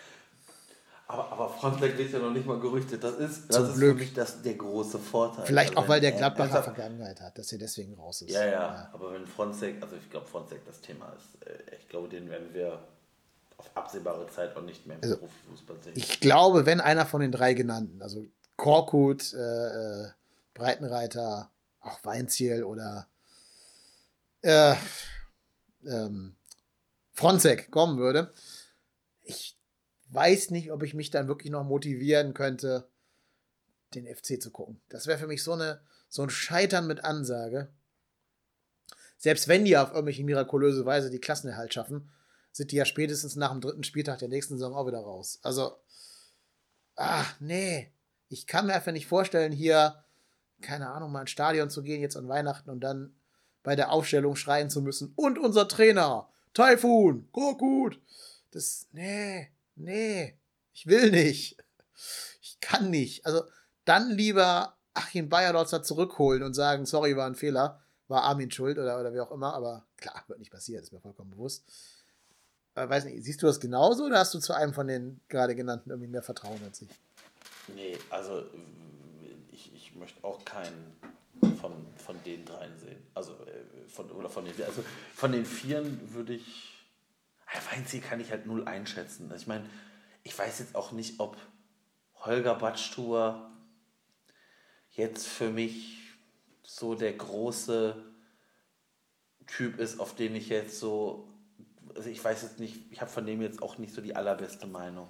Okay, aber es fällt halt auf, dass das, er ist ja nicht der Einzige, der das sagt. Ne? Also, das ja, haben das sie auf Schalke ja, auch okay, mal gesagt. Okay, ja. Ich gucke gerade ja, mal, der gut. hat in Stuttgart im Schnitt 0,7 Punkte geholt. 0,7. Das ist tatsächlich ein schlechterer Schnitt als Achim Bayer-Lorzer bei uns, der 0,77 geholt hat. Also 0,07 Punkte mehr als, als sein Ziel. Äh, also es wäre, glaube ich, punktetechnisch vom Regen in die Traufe. Ich weiß es nicht. Ich glaube, der passt von seinem ganzen Wesen auch nicht nach Köln, weil der auch keine, keine Selbstironie hat, kein, kein Witz, kein Charisma. Ich glaube, du brauchst halt hier schon einen, der auch mal mit so einem Spruch die Medien so ein bisschen ruhig ja, stellen kann. so stögermäßig halt. Mhm. Also, ja, es, es, bleibt dabei. Also für mich ist aktuell Paul Dardai der, der das für mich durchaus bringen könnte. Ja.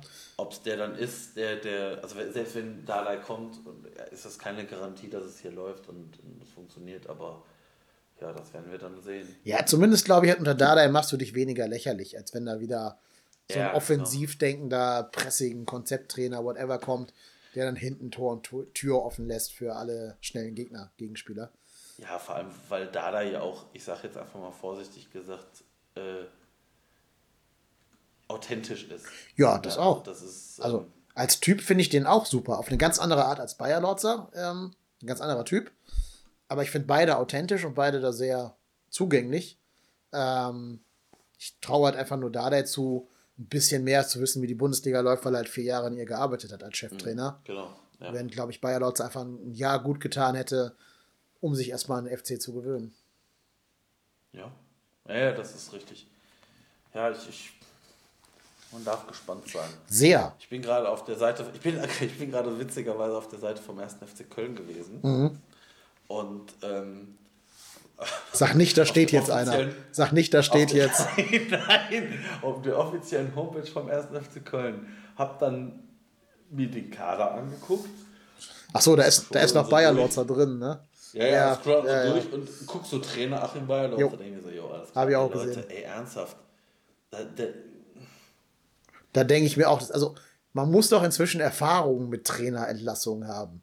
Warum gibt es da keinen Handlungsablauf? So Pressemitteilung, dann das, dann dieses, dann jenes, dann, dann soziale Medien und dann irgendwie von der Homepage ja. runternehmen. Also ich meine, weißt du, dass man oben das Mannschaftsbild jetzt nicht irgendwie so wegretuschiert Nein, das muss man auch nicht. Balken drüber packt oder was auch immer, aber ey, ernsthaft, ey, das ist so lächerlich. Ich glaube halt, inzwischen könntest du beim FC die Trainer einfach alle an den linken oder rechten Bildrand stellen bei Mannschaftsfotos und dann einfach nur noch er steht, einfach steht, link, er steht ganz links ja. am Rand. Ja, guck, und dann einfach nur das Bild einfach da abschneiden, dass er gar nicht drauf ist mehr. Das ginge sogar. Einfach den Baum ein bisschen weiter nach ja, guck. ziehen. Das wird funktionieren. Genau. Oder einfach immer so irgend so ein Teammanager haben, der dann da vorgestellt wird, so vorretuschiert wird. ja. Irgend so ein Wasserträger. Ja, ja. ja, oder Thomas Kessler, der ist ja groß genug, um den zu verdecken, um jeden zu verdecken. Ja, schade, dass das Projekt Bayer Lotzer gestorben ist hier schon. Ich finde es echt schade. Ich hätte mir gehofft, dass er hier besser einschlägt, mehr Spielglück hat und dann auch die Mannschaft ihm mehr vertraut, aber es hat nicht sollen sein. Ja, ja, ja, auf jeden Fall. Also ich, ich, ich aber, aber, aber ich glaube, Bayer Lorzer ist aber auch einfach, ich meine, er hat, das ist ohne Not vor der Saison, sagen Bayer Lorzer und Fee, das ist ein Kader, mit dem werden wir viel Spaß haben. Ey, dann denke ich mir so, ja, ey, Jungs, mag ja, das mag ja sein. Und die Vorbereitung war ja wirklich auch nicht verkehrt. Also das muss man ja auch mal sagen. Also die, unsere Vorbereitung war wirklich gut. Und, aber dann muss man einfach sagen, mal, das eine ist Vorbereitung und wir haben halt einfach auch Spieler geholt, die noch keine Bundesliga-Luft geschnuppert haben, groß. Und ja, wobei man aber sagen muss, also rückblickend weiß man ja immer mehr als, als im, im Vorfeld, ne? Aber rückblickend haben wir zum Beispiel das Spiel gegen Bremen schon genauso verloren in der Vorbereitung wie alle, alle Bundesligaspiele danach. Also gut mitgespielt, Lob bekommen, aber den Sack nicht zugemacht und verloren. Ja. Ja, ich, ich ähm, ja. Also das haben wir auch schon ganz oft gesagt, auch, wie gesagt, ich erinnere mich dann immer an, an die Folge mit Thomas Reinscheid, der gesagt hat, naja, unser Problem ist halt, dass der Kader halt diese, diese Grenzspiele hat, die zwischen erster und zweiter Liga wandeln. Das können wir sicherlich, das werden wir auch sicherlich wahrscheinlich bis zum Ende der Saison weiter erzählen. Und ja, also wenn ich dann auch überlege, was für Verträge tausend haben, ey, dann ernsthaft, dann graut es mir, weil diese Spieler werden wir doch nie los. Nö, die hast du jetzt bis Vertragsende an der Backe. Hast vielleicht Glück, dass Kiel mal irgendwann Zichos oder Drexler zurückholt oder ausleiht. Aber die wirst du genauso wenig los wie Janis Horn, Fredrik Sörensen, wie die alle heißen. Och, die kommen, ja alle, die kommen alle wieder. Die kommen alle wieder, du. Aber dafür haben wir Sally Oetschan hergegeben. Also, ja, ich muss nicht verstehen. Ja, der ist aber auch nur ausgeliehen. Ja, aber die haben Kaufoption. Erstmal mit Kaufoption. Und der spielt ja, ja. spielt ja jeden Spieltag. Ich bin nur gerade erstaunt, ich, ich gucke mir auch gerade das Mannschaftsfoto an, wie viele da stehen aus dem Funktionsteam. Da stehen ja 17 ja, ja. Leute, die kein Trikot tragen, sondern einfach nur ein, so ein Funktionspolo. Das ist ja ein riesen Wasserkopf, den wir mit, mit uns rumschleppen. Und da muss auch der neue Trainer mitarbeiten. Ne? Also Der neue Trainer wird ja auch gesagt kriegen, Pavlak und Schmid bleiben als seine Co-Trainer. Äh, lebt damit. Ja, ja, ja, klar. Ja, gut, aber du hast natürlich auch, ich sag mal, zwei Mannschafts-, äh, drei Mannschaftsärzte dabei, zweimal Zeugwart, Ja, ja. zweimal Physio. Also ich meine, äh, ja, das ist richtig, aber äh, ich glaube, das ist mittlerweile einfach bei diesen Wahrscheinlich. Vereinen mittlerweile so. Und ich glaube halt einfach, früher hast du dieses Funktionsteam einfach nicht drauf gemacht, weil die waren halt einfach im Hintergrund. Und ja, gut, finde ich finde es aber jetzt nicht verkehrt, äh, ob die jetzt da drauf sind oder nicht. Ist, Nein, ich habe mich nur gerade gewundert, die Relation zwischen Spielern und äh, Staff war halt sehr, sehr ungleichgewichtet. Das stimmt schon. Ne? Ich, man muss auch mal, aber ich finde, man muss auch mal anfangen, da ein bisschen was zu hinterfragen. Ne? Also äh, Max Wolten und Dennis Morsche sind ja Athletiktrainer bei uns. Und wir haben halt extrem viele Muskelverletzungen jetzt, seit Ja. die da sind. Ne? Also, Ja. das war schon in der. Abstiegssaison ein großes Manko, dass dauernd Spieler wegen Muskelverletzungen ausgefallen sind. Vielleicht muss man auch das mal hinterfragen und nicht immer nur alles so übernehmen, wie es schon da ist, weil die Verträge haben. Ja, äh, vor allem also jetzt mit Meret und Bornau auch noch zwei Verteidiger. Ja. Das tut natürlich. Ja, Katterbach ja auch noch. Ne? Also, hier Katterbach, fällt im Endeffekt genau. fast eine Viererkette ja, ja. aus da hinten. Das ist schon krass. Und das muss man auch mal überlegen. Das sind nicht alles Inspielverletzungen. Ne? Also Bornau, okay, vielleicht, Ah, aber er hat sich ja bei der Grätsche selbst verletzt. Aber diese Muskelverletzung, auch gerade immer nach zwei, drei Minuten des Spiels, ähm, finde ich schon auffällig. Oder beim Aufwärmen Ja, hatten ja, wir auch das stimmt einige. Ja, ja, das ist richtig. Das muss man vielleicht echt mal im Auge behalten. Mhm. Genau. Na gut, wollen wir nach zwei Stunden hier einen Deckel drauf machen? Ja, ich glaube, wir, glaube auch, also wir, wir haben, genau. glaube ich, alles. Ich glaube, es gibt aktuell nichts, was äh, da noch groß irgendwie zum Besprechen dient. Nee, weil wir leider ja auch nur mit drüben fischen können, da wir ja auch nicht wissen, wer es Ja, ja, wird. genau. Vielleicht wird morgen direkt derjenige verkündet und wir haben jetzt hier eine Folge produziert, die im Endeffekt zumindest in ein Drittel redundant geworden ist dadurch. Aber äh, so be it, können wir auch nicht ändern. Ich denke mal, sobald wir Namen hören, kann man ja unsere Einschätzung auch auf Twitter lesen zu den verschiedenen Trainern. Bestimmt, Und bestimmt. spätestens nach dem Leipzig-Spiel gehen wir auch wieder on air und haben dann hoffentlich einen neuen Trainer und einen neuen Sportdirektoren, die man dann auch konkret besprechen kann. Ja, Genau. dann weiß man mehr. Also ich, ich wette eine kleine Cola ohne Eis mit Schirmchen auf Stoffelshaus und Dardai. Okay, ich würde Held und Dardai dagegen setzen. Ja, ich bin mal gespannt.